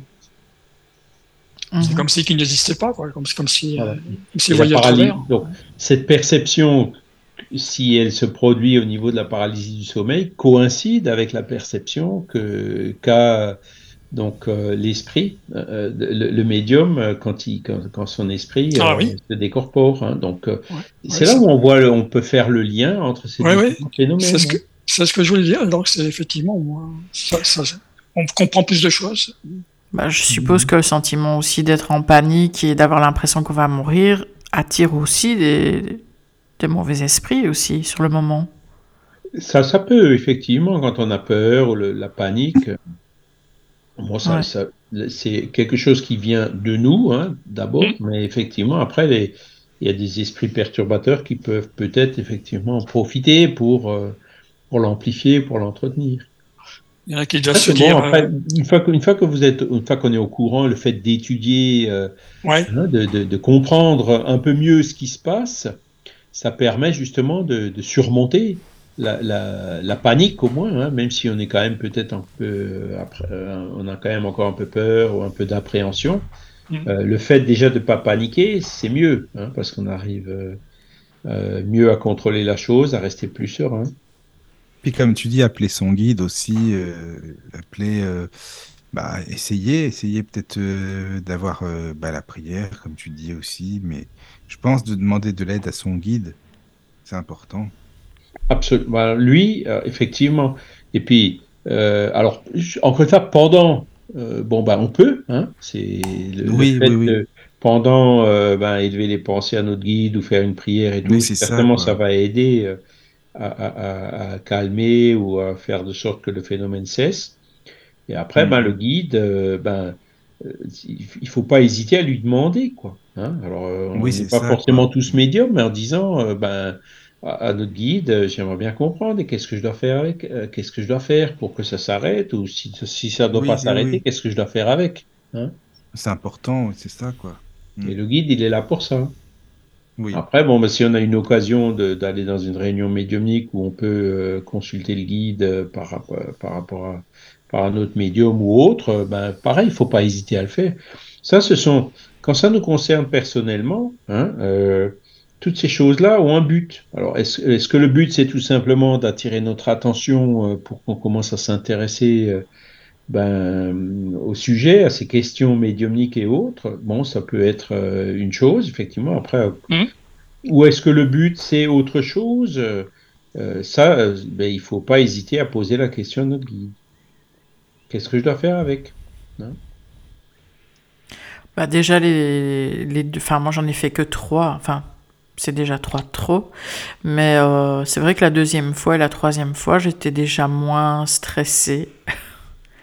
Ben et j'ai coupé plus vite, je pense. Enfin, quoi que la notion de temps n'est plus là hein, quand on a ça. On a l'impression que ça dure euh, très longtemps et si ça tombe, ça ne dure que 30 secondes, je n'en sais rien. Mais euh, la deuxième fois, j'étais déjà plus forte parce que je savais que la première fois, je n'étais pas morte. Donc, mais c'est vrai que la première fois, on a ah, bah l'impression qu'on va mourir. Hein. Si tu as, survécu, effectivement. Hein. Mm. Moi, j'en ai eu trois aussi. Alors, la première fois, je n'ai pas eu le réflexe. Alors, je me demande d'ailleurs si la première fois, c'était antérieur à, depuis que je fais un petit peu comme je suis avec euh, Michael et, Caro là, sur, euh, avec les émissions sur le spiritisme, etc., avec, euh, à l'époque avec César. Et les deux, les deux dernières fois, là, et connaissant un peu plus la chose, c'est là où j'ai crié, j'ai crié 20 ans, euh, etc. Et bon, la dernière fois, ça, a été, mais j'en ai pas fait depuis. Euh, mais ça n'a pas duré longtemps. Si, la troisième fois, je me souviens, oui, c'est vrai, j'ai dit 20 ans, euh, j'ai crié 20 ans ou dégage, je ne sais plus, ou même les deux, mais ça s'est vite stoppé, en gros. Alors, c'est peut-être provoqué par un, un, esprit qui nous embête. Euh, il peut peut-être provoquer une paralysie du sommeil, ça c'est possible. Mais bon, il, comment dire, l'action même d'un esprit euh, qui cherche à nous embêter, à nous obséder, il faut, faut pas non plus, euh, comment dire, c'est très embêtant évidemment, mais il y a des limites. Il pourra pas faire ce qu'il veut. Hein il pourra pas, par exemple, ben, faire de sorte qu'on se réincarne plus et qu'on en meurt. Hein. L'esprit obsesseur, il pourra pas aller jusque-là. Ça, on le, comprend maintenant. Après, du fait qu'on a étudié un petit peu, tu vois, la, question, tu vois. Donc, euh, ça, c'est important, tu vois, comme quoi. Euh, il y, a, des limites, quoi. C'est mmh. euh, les choses. Hein, il y a des bons esprits, enfin Dieu évidemment, et puis les bons esprits qui sont là et qui qui laisseront pas faire n'importe quoi non plus quoi. Hein. Donc c'est pour ça qu'il faut a priori pas en avoir peur, mais euh, au contraire essayer de rester le plus serein possible pour pouvoir y faire face. Et si c'est une entité qui est malveillante, euh, ben travailler pour euh, pour la dissuader de faire ça et puis pour euh, l'inviter à poursuivre son parcours évolutif, si, pour le dire poliment quoi, pas l'envoyer promener, mais l'aider à, s'élever, quoi. Qu'ils comprennent que c'est pas dans son intérêt de faire ça. Mais ça, c'est quand la crise est finie, hein, parce que pendant ce temps-là, c'est pas évident. Non, pendant ce temps-là, t'es bloqué. t'essayes de. Moi, moi je, me, je me souviens d'un truc, c'est j'ai essayé de, de, tout mon corps comme ça de de, de, de, me détacher, de, enfin, comme si je voulais le pousser, comme si je voulais, euh, tu vois. Mmh, mais ouais, ouais, ça fait bizarre, hein, c'est vrai. Mais c'est étonnant justement qu'on ressent tous la même chose. Quoi. Ouais, ouais, bah oui. Ouais. T'as pas fini, Caroline, de m'imiter quand même? Mais il y a un film qui est sorti sur euh, la paralysie du sommeil, hein, qui s'appelle Le Cauchemar, mais on voit à travers euh, toutes les traditions, à travers le monde, ah que les gens qui vivent les paralysies du sommeil, quelle que soit leur origine, vivent la chose mmh. de la même manière et voient les mêmes choses. bien sûr, il y a les médecins qui expliquent, hein, bien sûr, ça, ils sont là pour euh, mettre des barrières et dire que ce qu'on voit, c'est des hallucinations. Mais c'est quand même bizarre que tout le monde aurait la même hallucination. Alors, d'après ce que je vois, c'est que la paralysie du sommeil, on en parle depuis l'Antiquité. Hein. C'est un phénomène récent. Hein. il a toujours été, il a toujours euh, existé. Hein. Et donc, euh, voilà. bon, après, il y a l'interprétation effectivement du médecin qui est matérialiste. Lui, il va mettre le mot cauchemar et puis il aura classé ça dans un tiroir. Voilà, c'est ça. Et, l'interprétation spiritualiste euh, qui qui permet ben, d'observer un peu plus et puis d'aller voir qu'est-ce qu'il y a derrière, quoi? Est-ce que c'est vraiment un, un, esprit qui malveillant? Et dans ce cas-là, ben commencer à travailler sur cet esprit-là pour le dissuader de faire ça. Alors que le, le, matérialiste n'ira pas jusque-là, forcément, puisqu'il part pas du même paradigme. Pour lui, l'esprit n'existe pas. Ah, voilà, il n'a pas, tous la réflexion. Voilà. c'est ça, quoi. Hmm. s'il arrive à résoudre le problème avec des médicaments, bah, tant mieux. S'il n'y arrive pas, bon, bah, il faudra bien passer euh, au, à l'aspect spiritualiste pour, résoudre pour essayer de résoudre le problème, aller plus loin. quoi. C'est ça, quoi. Hmm. C'est comme tout, hein, une personne qui, qui, on parlait tout à l'heure de schizophrénie dans la question au mhm. début. Hein, ben, si, le médecin arrive à résoudre le problème euh, uniquement avec l'allopathie, ben c'est bien. Hein L'essentiel, c'est de résoudre le problème. Par contre, s'il n'y arrive pas, bon, ben, on fait quoi hein? C'est là où, en général, on, cherche, c'est ce qui m'est arrivé aussi au début, hein, euh, quand j'étais en contact avec le spiritisme, on, on cherche euh, ben, euh, on essaie de trouver des, des, des, remèdes et des solutions et des explications ailleurs, un peu plus loin, quoi. Spiritualiste en l'occurrence. Ben, ça avoir peur aller en parler à un médecin quand même. Moi, j'ai jamais osé aller en parler. Hein. Ouais, quoique, bon, la paralysie du sommeil, ça semble quand même euh, euh, je ne sais pas ce qu'ils font pour le, pour le traiter. Euh, je ne sais pas s'il y a des, s'il y a des, des traitements pour ça. Bon, allopathique, il y a certainement y en avoir, quoi. Mais bon, après, faut voir, est-ce que c'est vraiment nécessaire ou indispensable? Moi, de toute façon, j'en ai, j'en ai fait que trois, pas même que, comme tu dis, Caro, mmh, c'est beaucoup. Hein. Mais bon, non, maintenant, connaissant, hein, en connaissant maintenant un peu plus le monde spirituel, donc je n'ai pas eu le. Tu vois, ça m'a pas sauté tout de suite, euh, tu vois, de dire d'aller voir le médecin pour ça, tu vois le, phénomène, il n'est pas forcément dangereux en soi, je dirais. Hein. Mm-hmm. Et on, y a pas, comme on n'arrive pas à bouger, on va pas se taper la tête contre les murs, par exemple. Par contre, effectivement, l'impact psychologique, il peut être important. oui, là, il faut, le traiter. Hein. Là, là, je suis d'accord avec toi, c'est ce côté-là c'est, voilà, qu'il faut voir surtout. La panique, la peur, euh, mm. etc. Hein. Et c'est ça qu'il faut essayer de, de, traiter, de surmonter. Quoi. Mm-hmm. Donc à partir de là, ben, on peut, moi j'imagine qu'on peut très bien vivre avec.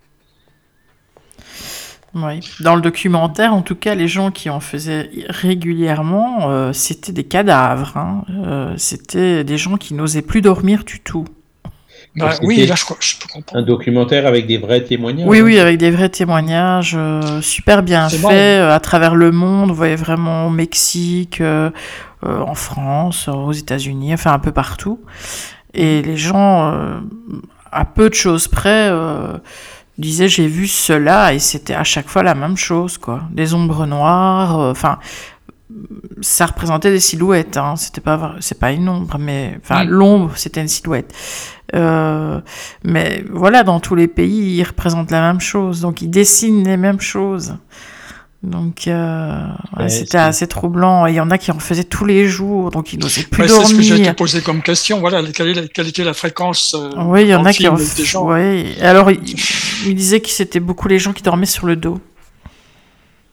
Est-ce que, est-ce que, à un moment donné, ils ont aussi montré des gens qui, qui, qui en ont, mais que ça perturbe pas plus que ça? Ben non, parce que alors ils auraient dû nous, nous interviewer avec Daniel. On en a fait que trois, mais là les gens dans le documentaire, c'était des gens qui en avaient régulièrement. Oui, bien sûr. Mais tu parlais à l'instant là que le fait d'être sur le dos. Moi, dans, dans ces cas-là, parce que normalement je dors sur, le côté. En plus, tu sais, j'ai un masque pour euh, l'apnée du, du, du, sommeil. Mhm. Euh, tu vois donc on conseille de dormir sur le côté. Quoi. Alors, mais à chaque fois quand j'ai eu ça, j'étais sur le dos. Hein, parce qu'on bouge quand même la nuit. Bon, je reste pas toujours euh, sur le côté, mais ces, ces fois, ces fois-là, donc euh, euh c'était à chaque fois j'étais sur le dos. Hein, ça c'est sûr. Donc ça aussi, ça coïncide. il y a aussi, euh, dans le documentaire, ils avaient filmé des personnes qui avaient des chats et euh, dont, enfin, ils plaçaient le chat exprès dans la pièce euh, avec les caméras. Donc ils étaient filmés en plein sommeil avec une personne à côté d'eux qui dormait. La personne ne remarquait rien évidemment. Et au moment où il faisait la paralysie du sommeil, eh ben, on voyait que le chat, il avait des réactions, quoi. Le chat voyait. Ah, d'accord, ouais. Mhm. Euh, euh, le chat, effectivement, euh, c'est, ça me rappelle le film Ghost. Hein. Les chats arrivent, ils, sont entre guillemets médiums voyants entre guillemets. Oui, oui, oui. oui ils arrivent à faire, ils arrivent s'il y a eu un esprit qui vient devant eux. Mhm. ben, les chats arrivent, vont pas seulement les chats, hein, les chiens aussi. Les chiens aussi, Vont souvent voir cet esprit qui est là.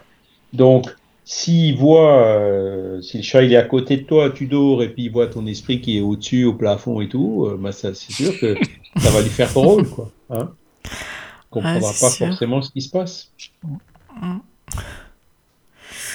Ouais. Non, moi, je pense qu'il faut effectivement, faut, faut essayer de, si on arrive à même le gars qui en fait tous les jours, à partir du moment où, où, où il comprend et qu'il a plus peur, Hein, il arrivera, il devrait arriver à vivre. Quoi. C'est, surtout contre le, comment dire, les conséquences psychologiques, la peur et autres. Hein. Euh, c'est, ça qu'il faut travailler. Ça arrive quand même. Pour moi, je sais pas si, si chez toi, Caroline, ça, arrive brutalement quand même. Ça, c'est, c'est rapide, hein, le, début.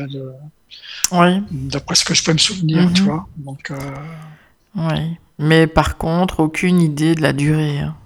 Ah oui, non, ça, c'est difficile à. Ouais. comme toujours, hein, dans, dans, voilà, dans le spirituel, la, durée. Les EMI, hein, ça, l'arrêt cardiaque hein. qui dure quelques secondes ou quelques minutes, mais pour eux, ils ont le temps d'aller voir, de voir plein de trucs. L'espace-temps, là, ça veut plus rien dire. Hein, euh, après, bon, il y a peut-être des, comment dire, la prière pour le guide spirituel, il y a peut-être des exercices de relaxation, de, de, de mm. visualisation, il y a, il y a peut, avant de s'endormir, par exemple, il y a, peut-être plusieurs moyens de. Euh, ben, euh, le fait, tu vois, quand j'ai, quand, mm.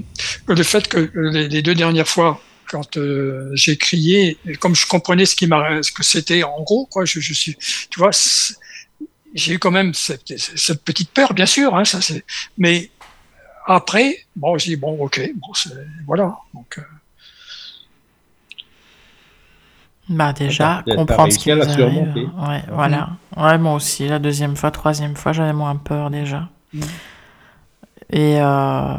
mais moi, ça a été fort rapproché dans le temps. Bah, les deux dernières fois, moi aussi, c'était les deux derniers, euh, effectivement, euh, c'était un, Bon, j'ai la notion du temps là, mais je, je pense que c'était assez, ça m'a semblé assez rapproché quand même. Et la première, c'était un, un, peu plus lointain. Oui, mystérieux. C'est des phénomènes d'émancipation de l'âme, hein, comme dit Kardec. La médiumnité, c'en est une, et puis là, ben, le, le, sommeil, le rêve, c'en est une autre. Hein. Et puis, le, donc, la paralysie du sommeil, c'est pareil entre les deux, quoi. Entre, entre, le, entre le sommeil et la veille, quoi. L'esprit est dégagé, mais lié au corps. C'est, euh, et, le fait que vous en gardiez le souvenir euh, au réveil hein, de l'expérience euh, prouve que c'était pas non plus un cas de somnambulisme. Le somnambulisme, en général, le, le, somnambule ne se rappelle pas tout ce qu'il a vu, dit et fait quand il était dans l'état somnambulique. Hein, donc voilà, tu vois, même étant avec vous, là, je peux me l'imaginer, tu vois, je me souviens dans, dans, la tête, hein, ça c'est, tu vois. Mmh. Oui, non, ça c'est inoubliable. on vit de drôles de choses quand même à Caro. Hein. Ben, mais en tout cas, tous ces phénomènes hein, euh, sont, quand même des, phénomènes très très forts euh, dans le sens euh, de, voilà, on n'est pas juste un corps matériel avec des réactions dans le cerveau. Il y a quelque chose de mhm. plus, quoi. C'est indiscutable. Oui, c'est vrai. Les phénomènes vont dans le sens de prouver qu'on a une âme, quoi. Hein? Et moi, je pense que quand, ça, quand, quand, quand, quand, ce phénomène arrive, c'est justement pour nous éveiller à ça. Hein. Il y a peut-être des gens qui, qui sont indifférents ou matérialistes, qui, après une expérience bah, comme les EMI, hein, qui, après une mhm. expérience euh, forte, euh, changent complètement de point de vue. Hein. Il faut ah, moi, ça fait une expérience forte. Hein, le, il dit, mon guide, aide-moi à pas rester aveugle ou dans le brouillard, et puis hop, euh, il organise un phénomène comme ça ou une EMI euh, pour, euh, pour, pour nous réveiller. Quoi. Hein. je pense que j'avais déjà une prédisposition depuis très très longtemps, même étant jeune, à cette euh, spiritualité, puisque bon, je me souviens de, de, choses que j'essayais de, faire de la, de psychokinèse, sur une porte, de, voyager un petit peu comme ça.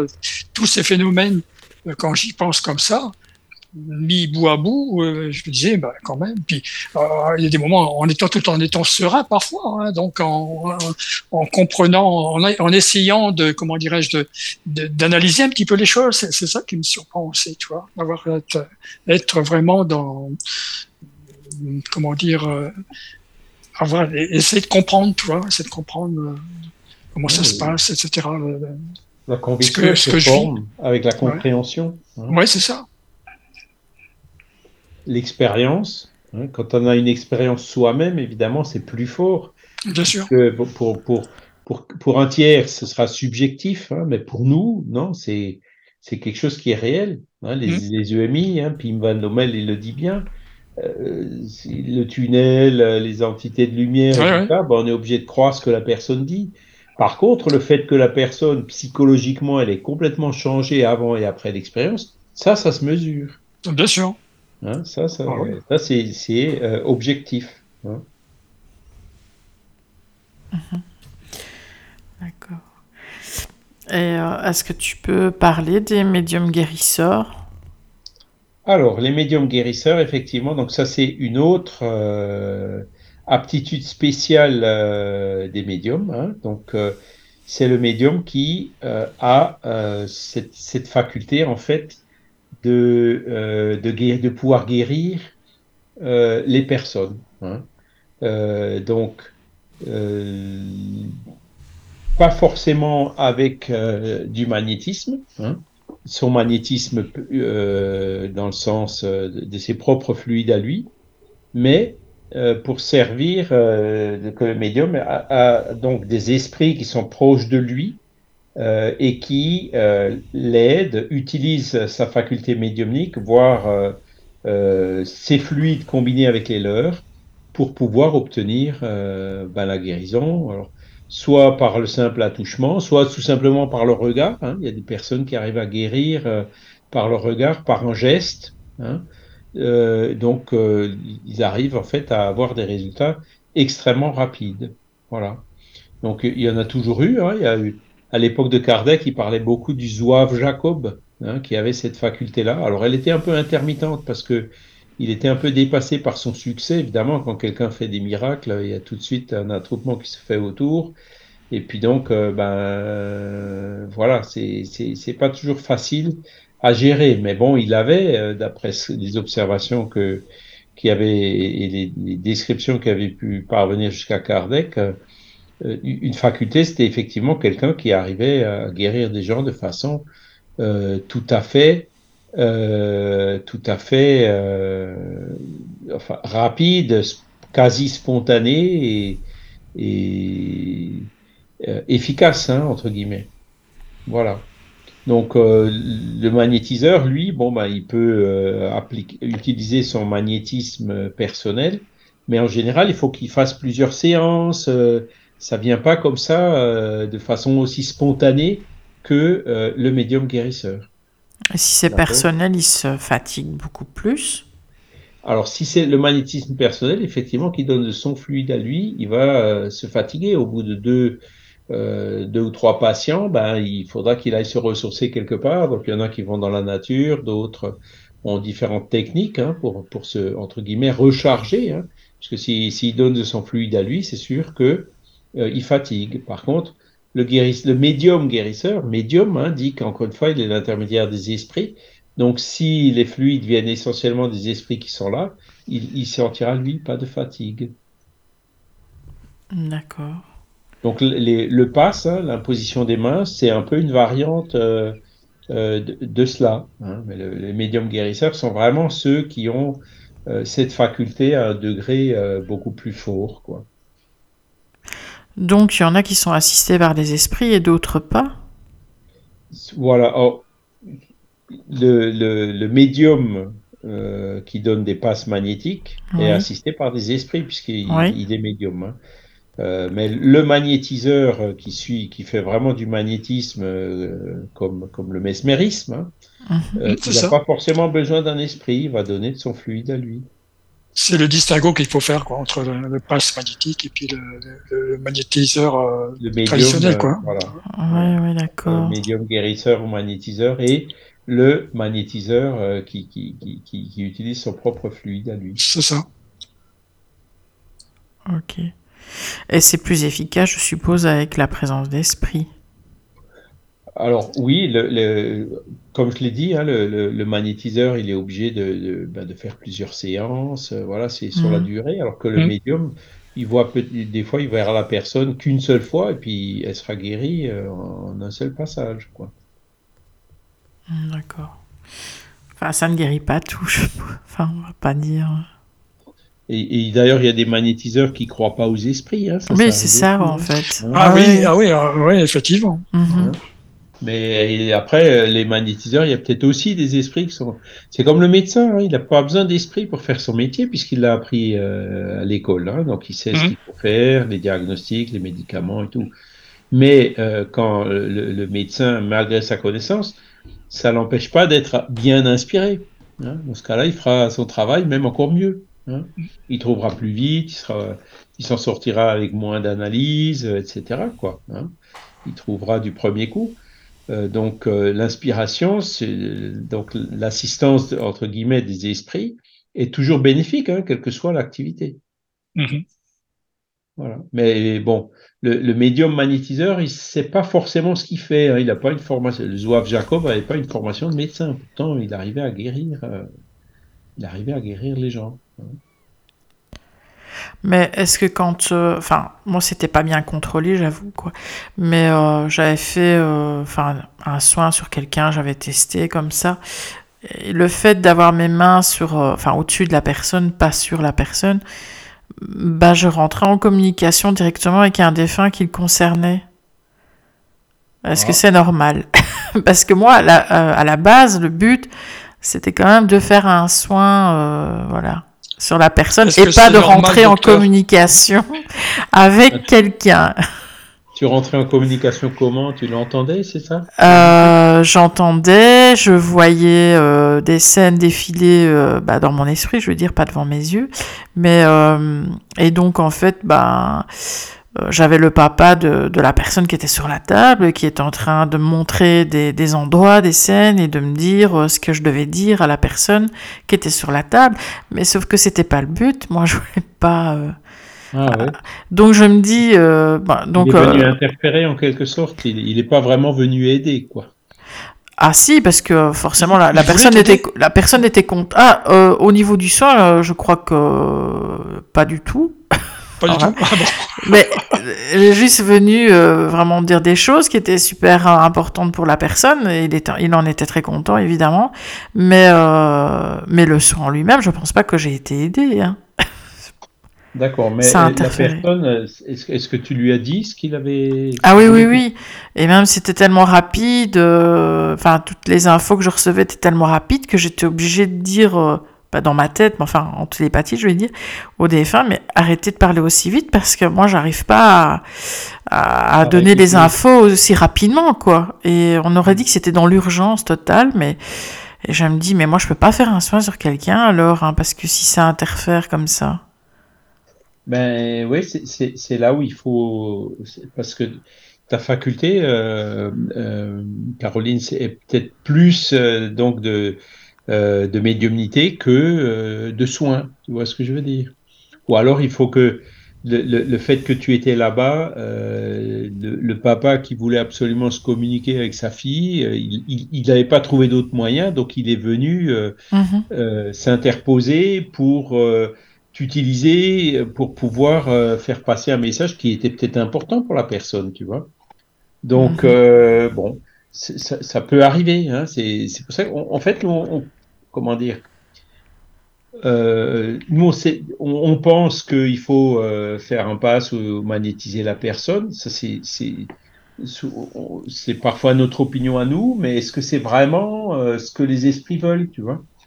Est-ce qu'à ce, moment-là, il n'y avait pas plutôt euh, le guide spirituel de la personne que tu essayais d'aider euh, pensait, enfin, que c'était plus important qu'il y ait la communication de son père en profitant de ta présence, tu vois ce sont ces choses-là qu'il faut qu'on essaye d'analyser. Ce qu'il faut voir, c'est le résultat derrière. Quoi Est-ce que cette personne, ça l'a vraiment aidé d'entendre euh, ce que son père voulait bah, dire? Oui, oui. tu vois? Oui, oui. Mais j'avais un ami comme ça qui, qui pratiquait des soins énergétiques euh, et ça fonctionnait super bien parce que sur moi, je, enfin, j'ai rien à dire, c'était vraiment impeccable. Mais euh, il avait aussi euh, plein de messages comme ça pendant les séances euh, de défunts qui venaient. et puis bon bah forcément bah au début il recevait quelqu'un, il, il passait les messages. Et puis au fur et à mesure, parce que les gens revenaient en soins euh, de temps en temps, et au bout du deuxième ou troisième soin, il n'y avait plus de messages du tout. Mais alors les gens avaient pris l'habitude de venir chez lui parce qu'ils avaient des messages. Or, ce ah. c'était pas le but premier, le but c'était le soin énergétique, quoi. Eh ben, eh ben tu vois, tu, as, effectivement, tu as bien compris, en fait. Hein, c'est... Euh, le message, il a peut-être été euh, utile à un moment donné, mais pas que le message souvent c'est ben, prends-toi en main. Hein. Euh, il faut pas que les que la personne devient dépendante. Euh, ben faut arrêter les messages. Tout à fait. Il faut faut pas mhm. entretenir une dépendance. Hein. Parce que le message, ça, ça, nous, aide, nous aide à nous mettre sur les rails. C'est pas là pour nous dire à tout moment ce qu'il faut faire et ce qu'il faut pas faire. Hein. Euh, ou une entité qui cherche à faire ça, ce sera pas un guide spirituel, hein, ce sera peut-être plutôt un esprit qui cherchera à dominer, à obséder la personne. Hein. tu vois? Ah, oui. Donc euh, voilà, alors que c'est pour ça que nous, dans les réunions médiumniques, bon, bah, ce sont les esprits qui, surtout, qui, qui, qui guident et qui décident, euh, qui, qui, font que les choses se passent euh, ou pas. Hein. Euh, on, on, on, leur laisse beaucoup d'initiative parce que eux ils voient, eux ils savent. Hein. Nous on ne sait pas toujours. Hein. Nous on pense euh, voilà ben il faut faire un soin énergétique et et, et, eux non ben c'est pas un soin énergétique qu'il faut faire, c'est plutôt euh, lui passer le message de son papa, tu vois. Mm-hmm. Et ça c'est hein, c'est pour ça que c'est eux qui ont la main quelque part, tu vois, plutôt que nous. Hein. Bah, je suppose que si la personne devait recevoir ce message, c'est pour ça qu'elle est tombée chez cet énergéticien-là. Exactement, exactement. Et puis l'énergéticien qui avait justement la capacité de euh, l'affinité nécessaire pour pouvoir recevoir ce message qui lui était adressé à elle. Mhm. Mais bon, ça l'a, beaucoup troublé parce qu'au début, comme il recevait beaucoup de messages, puisque les gens étaient nouveaux, je veux dire, dans ses soins, bah, il passait plein de messages. Et puis, au bout d'un moment, comme ce sont toujours les mêmes patients qui reviennent en soins, bah, il en avait plus du tout. Et puis lui, il a cru qu'il avait perdu ses capacités de transmission de messages, quoi. Alors je lui disais, mais non, tu peux pas avoir des messages comme ça tout le temps, quoi. Pas toujours avec les mêmes personnes. Enfin, c'est pas le but au début de. Enfin, au départ, ce sont les soins, c'est pas les messages, quoi. Mais lui, ça l'a vraiment traumatisé, quoi. il disait, oh, je suis nul. Les... Après, les gens sont pleins, en fait. Il y a une rumeur dans le village, oui. Euh, il a plus rien, il capte plus rien. Mais je dis, mais enfin, c'est pas le but, quoi. C'est là où tu vois effectivement le, les, inconvénients que ça peut présenter, hein, parce que mhm. euh, recevoir des messages, euh, il faut, faut, comment dire, faut pas que ça devienne une, une, habitude. Hein. Le, le, bon esprit ne se substituera jamais à notre libre arbitre. C'est nous qui, qui choisissons, c'est nous qui sommes responsables. Hein, les, beaucoup de personnes vont chez des médiums. Euh, maintenant, je veux que vous me dites ce que je dois faire, ce que je dois pas faire. Euh, quelque part, ils transfèrent leurs décisions qu'ils qui, qui doivent prendre eux à quelqu'un d'autre. Hein. Ils cherchent à se défausser par rapport à, à leurs propres responsabilités et aux efforts qu'il n'y a qu'eux qui pourront les faire pour devenir meilleurs. Hein. C'est, personne ne peut euh, devenir meilleur à la place d'un autre. Personne ne peut pardonner à la place d'un autre. C'est pas possible il y a un certain nombre de choses qui doivent être faites par un effort personnel de chacun. Et ça, il y a beaucoup de gens qui ne le comprennent pas. Ils vont chez un, chez un, chez, un médium ou quelque chose comme ça en voulant une solution euh, euh, clé en main, entre guillemets, un, paquet tout prêt, hein, prêt à consommer, hein, je ne sais pas trop comment le dire, euh, qui, qui, qui, leur, qui leur dispense de faire des efforts eux-mêmes. Non, c'est pas comme ça que ça marche. Hein. L'effort personnel, c'est intransférable. Hein, c'est pour ça que les médiums, les, bons esprits, on les reconnaît, mais ils vont nous donner un conseil. Mais ils vont pas nous dire tu dois faire ci ou tu dois faire ça. L'esprit qui donne des ordres comme ça, c'est pas un bon esprit, hein, c'est pas un guide spirituel. Le guide spirituel, déjà, il sera court, il sera succinct, et il dira ben, réfléchis à tel aspect, euh, pense, pense à tel autre. Euh, hein, il, donnera des, comment dire, des, conseils, mais sans chercher euh, à aucun moment à les imposer, à s'imposer, hein, ou, encore moins à créer une dépendance. Mhm. Oui. Bah, c'est parce que là, s'il y avait eu l'effet du bouche à oreille dans, ce, ce, petit village-là, et... mais... Euh... Ah oui, parce que les, gens, ils avaient peut-être pris des mauvaises habitudes. Oui, c'est ça, en fait. Le, oui, c'était peut-être une addiction, et puis, oh. hop... Euh, euh, voilà, c'est ça qui c'est ça qui a peut-être créé euh, ce, malaise, quoi, le, malentendu entre guillemets. Mm-hmm. Mais bon, après, il faut pas qu'ils se laissent perturber par ça, qu'ils continuent le travail quand même, hein, parce que des gens qui vont parler mal de toi, euh, il y a des gens qui ont parlé mal de Jésus, il y a des gens qui ont parlé mal, enfin tu vois, de Chico. Mm-hmm. donc ça, si si voilà des gens pour parler mal, ça il y en aura toujours, on en aura toujours dans les pattes, hein, donc il faut pas non plus se laisser démonter à cause de ça. Non, ben, j'essayais de, de, lui faire, enfin de l'ouvrir les yeux là-dessus, mais c'est vrai que ça l'a beaucoup perturbé pendant un moment. Hein. Oui, ouais, ben, c'est peut-être parce qu'il avait aussi ça à apprendre lui, un peu, un peu plus de, comment dire, son apprentissage un peu mieux les choses, euh, rester humble, hein, euh, voilà. Oui. Euh, voilà, dans le doute, il vaut mieux s'abstenir, il vaut mieux pas le dire à la personne.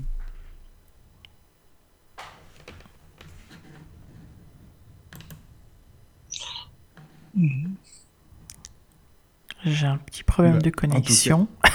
Ah, non, c'est bon. Ah, désolé, hein, je n'entendais plus rien, désolé. Ah, ah oui, d'accord. Et là, c'est bon maintenant Oui, oui, oui. Oui, c'est bon, on t'entend bien.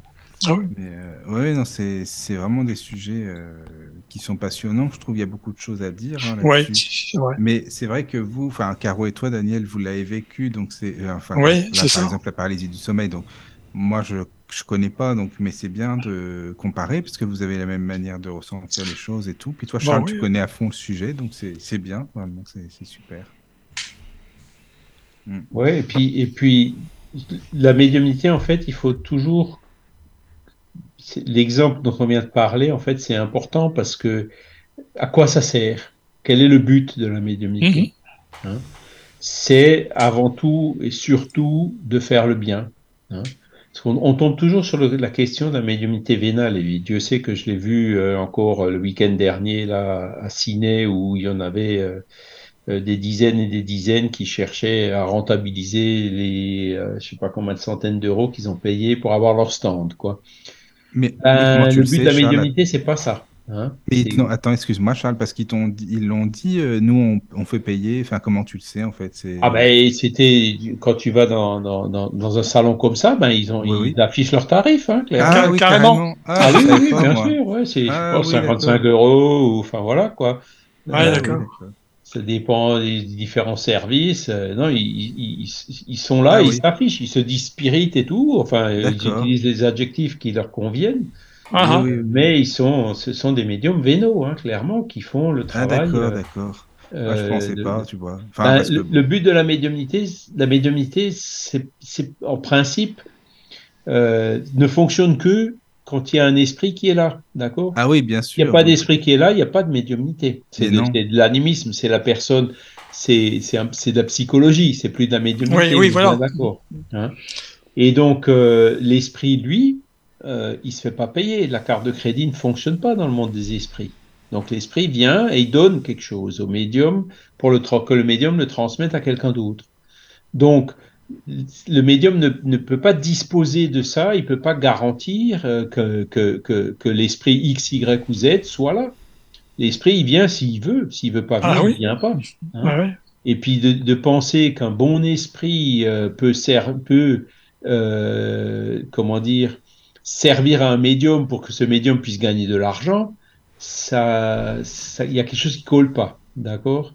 Donc euh, après, je veux pas dire non plus par là que euh, la médiumnité vénale, ils, ils, sont tous malhonnêtes. Il, y a des gens qui sont malhonnêtes, effectivement. Dès, dès qu'il y a de l'argent, faut être méfiant. Hein, faut euh, le, celui qui le charlatan, il est charlatan parce qu'il veut gagner de l'argent. Euh, celui qui fait quelque chose en essayant de faire le bien et qui veut absolument pas gagner de l'argent, on pourra au contraire pas du tout l'accuser de charlatan, on est bien d'accord. Hein.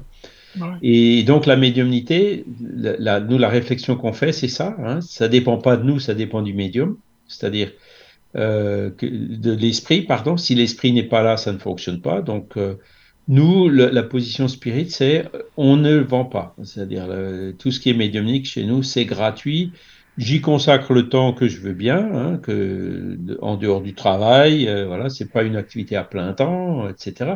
Comme le faisait Chico, hein. Mmh. Et donc, euh, je le fais bénévolement pour aider les autres. Voilà. Euh, donc, la médiumnité, c'est, euh, il faut chercher, il faut toujours qu'il y ait un but utile. Il faut que ça puisse aider les gens. Mais par exemple, pas satisfaire la curiosité, tu vois. Si, si, oui, mais qu'est-ce que tu en penses, toi? S'il y a des gens qui font, euh, par exemple, admettons, qui sont super contents de la séance et qui disent, bon, bah, tenez, euh, qui font un don. Par exemple, Chico, il, a, il recevait, bon, il donnait aussi après les dons qu'il avait, je crois. Hein. mais si tu as des gens qui sont hyper, hyper contents, qui te disent, non, non, mais prenez, euh, moi, ça, ça vient du cœur, voilà, je, je, j'y tiens. Tu vois, ça peut être ça aussi, parfois, peut-être. Je sais pas. oui, c'est, tout est dans l'intention. Oui, c'est ça, c'est ça. Une démarche différente. Hein. C'est ce que je voulais dire, c'est ça. Mais le médium, parce qu'il y a des médiums qui se font payer, mais pour eux, l'argent, c'est secondaire. Et d'ailleurs, des qui sont pas riches, tu vois. et le, principal pour eux, c'est d'aider les gens. Bon, là, bah il ferait mieux de, de, trouver une autre activité pour ses besoins matériels et puis de faire la médiumnité euh, de façon complètement désintéressée. Tu vois, ce serait encore mieux. Mais ce médium-là, il est quand même honnête, quoi. C'est quelqu'un qui cherche avant tout, premièrement, à aider les gens. À aider les gens, moi je le vois. L'autre qui fait pour le fric, et puis bon. Ah bah, oui. Bah, y en si, a, si, si l'esprit est là, ça va. S'il n'est pas là, ben, on trouve un moyen pour pallier. Ou... Clair, quoi. Il y, en a qui sont, honnêtes et qui disent, euros il n'est pas là, donc revenez un autre jour. Mais tout le monde ne fait pas ça. Hein. Non, non, bah, en as qui sont à 150 euros la séance, hein, par exemple. Voilà. Et, et donc, après, il y a l'autre problème, c'est que ben, le gars qui peut payer 150 euros, ben, il peut bénéficier des services, et celui, le pauvre type, euh, qui a payé 150 euros, il, il, reste dehors. Donc mm. là aussi, on peut pas, les esprits ne, ne, ne cautionneront jamais euh, une, une ségrégation, comment dire euh, Oui, oui, oui, je vois. Pas l'argent qui, celui qui c'est le mérite, quoi. Hein oui. Donc tous ces arguments font que euh, il faut toujours avoir bien en tête, le but de la médiumnité, ça doit être de d'aider les gens. Hein, et pas de satisfaire la ou ça peut aussi être de prouver euh, l'existence de l'âme et sa survie. Hein, donc on peut aussi, le but, ça peut aussi être de l'étude, mais l'étude aussi en soi, c'est pour aider les gens. Hein. Mais satisfaire la curiosité ou euh, se substituer au libre arbitre de quelqu'un, jamais. Tu vois?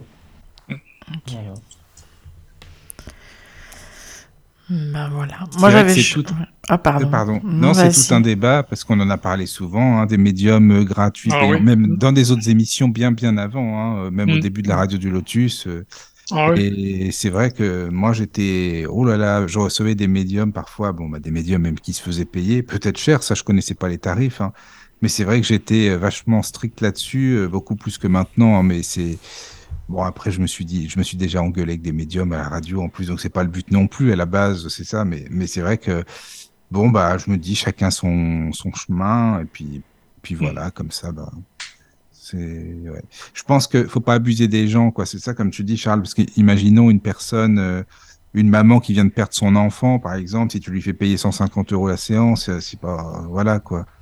Enfin, c'est pas logique, ça, c'est sûr. Absolument, oui. Mmh. Mmh non, non, euh, nous on cautionne pas. Hein, c'est oui, oui, oui. Le meilleur, la meilleure garantie de sincérité et d'honnêteté, c'est le désintéressement, tu vois. Oui, oui, je euh, Moi, je dis, mm. on, on, va tous vers la spiritualité. On s'intéresse à l'âme, aux esprits des défunts, l'amour qui se perpétue malgré la mort, etc. Et on commence à mettre de l'argent là-dedans. Si, moi, personnellement, ça me, tu vois, si, si, si on, alors qu'on est en train de s'envoler, hein, de monter, d'évoluer vers la spiritualité, hop, on se fait rattraper par l'argent qui nous tire de ah nouveau vers le bas, vers la matérialité. Tu vois, c'est, moi je vois comme ça, quoi. Oui, tu, as raison. Ah hein Encore une fois, je veux condamner personne. Hein, c'est... Non. Mais il vaut mieux, voilà, si, ah, ok, on peut pas le faire 24 heures sur 24, on peut pas en faire une activité à temps plein. Euh, donc on peut Chico ne l'a jamais fait à temps plein, c'est même à temps partiel en dehors des heures de boulot, il a quand même pu écrire 450 bouquins et, et faire des dizaines de milliers de lettres et tout. Voilà le meilleur exemple de médium qu'on puisse donner quoi. Hein. Après oui, voilà, c'est ça quoi lui euh, mais il avait un boulot. Oui, Chico il, avait un boulot, hein, c'est ça? Oui oui, il a... je sais plus ce qu'il faisait. Euh, c'est ça non, je crois. Hein. Oui, il me semble. Il était euh, secrétaire dans une ferme. Euh, ah oui, oui, oui, d'accord, oui. Qui enfin, qui était euh, du gouvernement. C'était la, Fazenda hmm. Modelo. Hein, donc, c'était une ferme modèle qui expérimentait, tu vois, pour, pour aider les, les fermiers autour. voilà, oui, voilà, oui. Planter là, regarder les bonnes graines comme ça, il faut les arroser comme ça. et, lui, en fait, il était secrétaire. D'accord. Et donc, euh, alors, son, son, patron le laissait euh, rester euh, après les heures de boulot pour pouvoir taper les messages, tu vois. Ah oui, c'était ça. Il, il accomplissait scrupuleusement ses huit heures de boulot, quoi. D'accord. Ah oui, oui, oui, quand même. ouais. Ah, c'est pas simple, hein, quand même, ça. Eh oui, bah il y a de tout. Si, enfin c'est simple, mais dans notre monde matériel, c'est. Ben, c'est ça, quoi. C'est ça. Voilà, les tentations sont grandes et mm. il, faut, il faut absolument éviter, c'est de basculer de. Voilà, euh, l'argent ben, facile, là on, on, est, on tombe du mauvais côté, quoi, du mur. Ouais, je comprends. Et, alors là, les bons esprits, ben, ils s'en vont. Et puis, euh, c'est là où ça devient franchement, euh, entre, pas, pas, dangereux, mais voilà. Mm. oui, oui. Mm. D'accord. Et voilà, je sais pas, après, euh, Caro, Daniel, si vous avez des... Au mon côté, ça va, euh, S'il te plaît? Non, Charles, je sais pas, toi, sinon. Hein. Euh, voilà, moi je pense que bon, ce, ce message, euh, voilà, faut savoir quoi faire avec, quoi. Et, et quand on voit, euh, ben, Divaldo aussi, hein, ou Chico, euh, ben voilà, pourquoi est-ce qu'ils sont tellement connus, pourquoi ils sont tellement admirés? Eh ben c'est parce que justement parce que à cause de ce travail qu'ils ont fait euh, gratuit, enfin de désintéressement, de d'amour du prochain, euh, la médiumité, si on la prend vraiment dans ce sens-là, d'aider son prochain, d'amour du prochain, c'est euh, quelque chose qui nous donne, euh, qui nous permet de faire un saut quantique, hein, désolé pour l'expression, dans notre évolution. Hein, ça, c'est vraiment clair. Et donc, euh, je pense que c'est ça surtout qu'il faut garder à l'esprit. D'accord. Et puis ensuite, ben, avant de pratiquer, ben, il faut étudier. Hein, donc, oui, oui, déjà. Oui, oui, hein, Kardec, euh, dans l'invisible de Léon Denis. Euh, voilà, c'est, c'est, ce sont les, on a, on a toutes ces références là, on les a toutes en audiobook, hein, ce coup-là. Oui, en plus, c'est, euh, vrai. oui, oui. Voilà. les bœufs à pas, vraiment. Faut pas se lancer dans la médiumnité sans connaissance de cause, parce que là aussi, on peut avoir des mécomptes, on peut se heurter à des écueils. Ah oui, ça c'est sûr. Apprendre un peu à ses dépens, ça peut aller jusqu'à l'obsession. Donc voilà. Oui, oui, oui. Étudions d'abord pour être bien solide et puis euh, dès que quand il commence à y avoir des, des, des communications intelligentes ou disons un peu bizarres, euh, faut pas hésiter à consulter d'autres personnes. Le faire en groupe, en gros, la médiumnité aussi, c'est pas quelque chose qui qui, qui, qui est bon et sûr de, de pratiquer tout seul, hein, parce que personne n'est à l'abri d'être trompé. Hein. Euh, c'est vrai de, de euh, entre, entre les humains incarnés, hein, on peut très bien se faire abuser, tomber bah dans des arnaques et des choses comme ça. Et dans la médiumnité, ben, c'est pareil. Donc, il faut toujours être sur ses gardes et puis pas hésiter à demander euh, autour, à, euh, travailler en groupe, en fait, hein, dans un groupe euh, dans lequel il y a des personnes qui ont de l'expérience. C'est ça qui donnera jamais une sécurité absolue, mais qui nous, qui, qui, qui aidera énormément hein, avec la volonté de faire le bien, qui, qui, permettra que la médiumnité puisse s'exercer de, de, de, façon sûre et aussi euh, efficace et utile pour notre avancement et puis pour ceux de, de notre pour celui de notre prochain. Oui, oui, oui, c'est vrai. Bah, c'est vraiment, euh, oui, comme tu dis, revenir aux sources, à la base, c'est important, c'est sûr. C'est vrai. En tout cas, merci, c'est une super émission. Merci beaucoup, hein, Charles. Ouais. Mais de rien, de rien. Euh, bah, on peut donner. Et moi qui vous remercie toujours hein, pour le pour l'invitation. Ah bah c'est avec plaisir, vraiment. Ouais, merci. Pas, on peut rappeler pour, pour, retrouver Charles, non Pour les. Bah oui. Hein, euh, Donc la semaine prochaine, je serai je serai pas là. Hein, ce serait oui. en Espagne. Voilà. Euh, ah, mais je vais essayer de vous avoir euh, Philippe et puis je vous tiens au courant. Ça serait bien, oui. Oui, oui, ça serait vraiment bien. Bon. Ben, Ou Morissette, on verra. Oui, oui, oui selon, euh, selon la disponibilité, tout ça. Mm. Mm. Ça va alors. Ben, merci encore. Euh, de rien. Mm. rien. Merci à vous, merci Caro, merci, merci. merci Daniel, merci à tous les auditeurs. C'est gentil. Et à bientôt. Merci. À bientôt. À bientôt. La radio du lotus, la radio qui t'en donne toujours plus.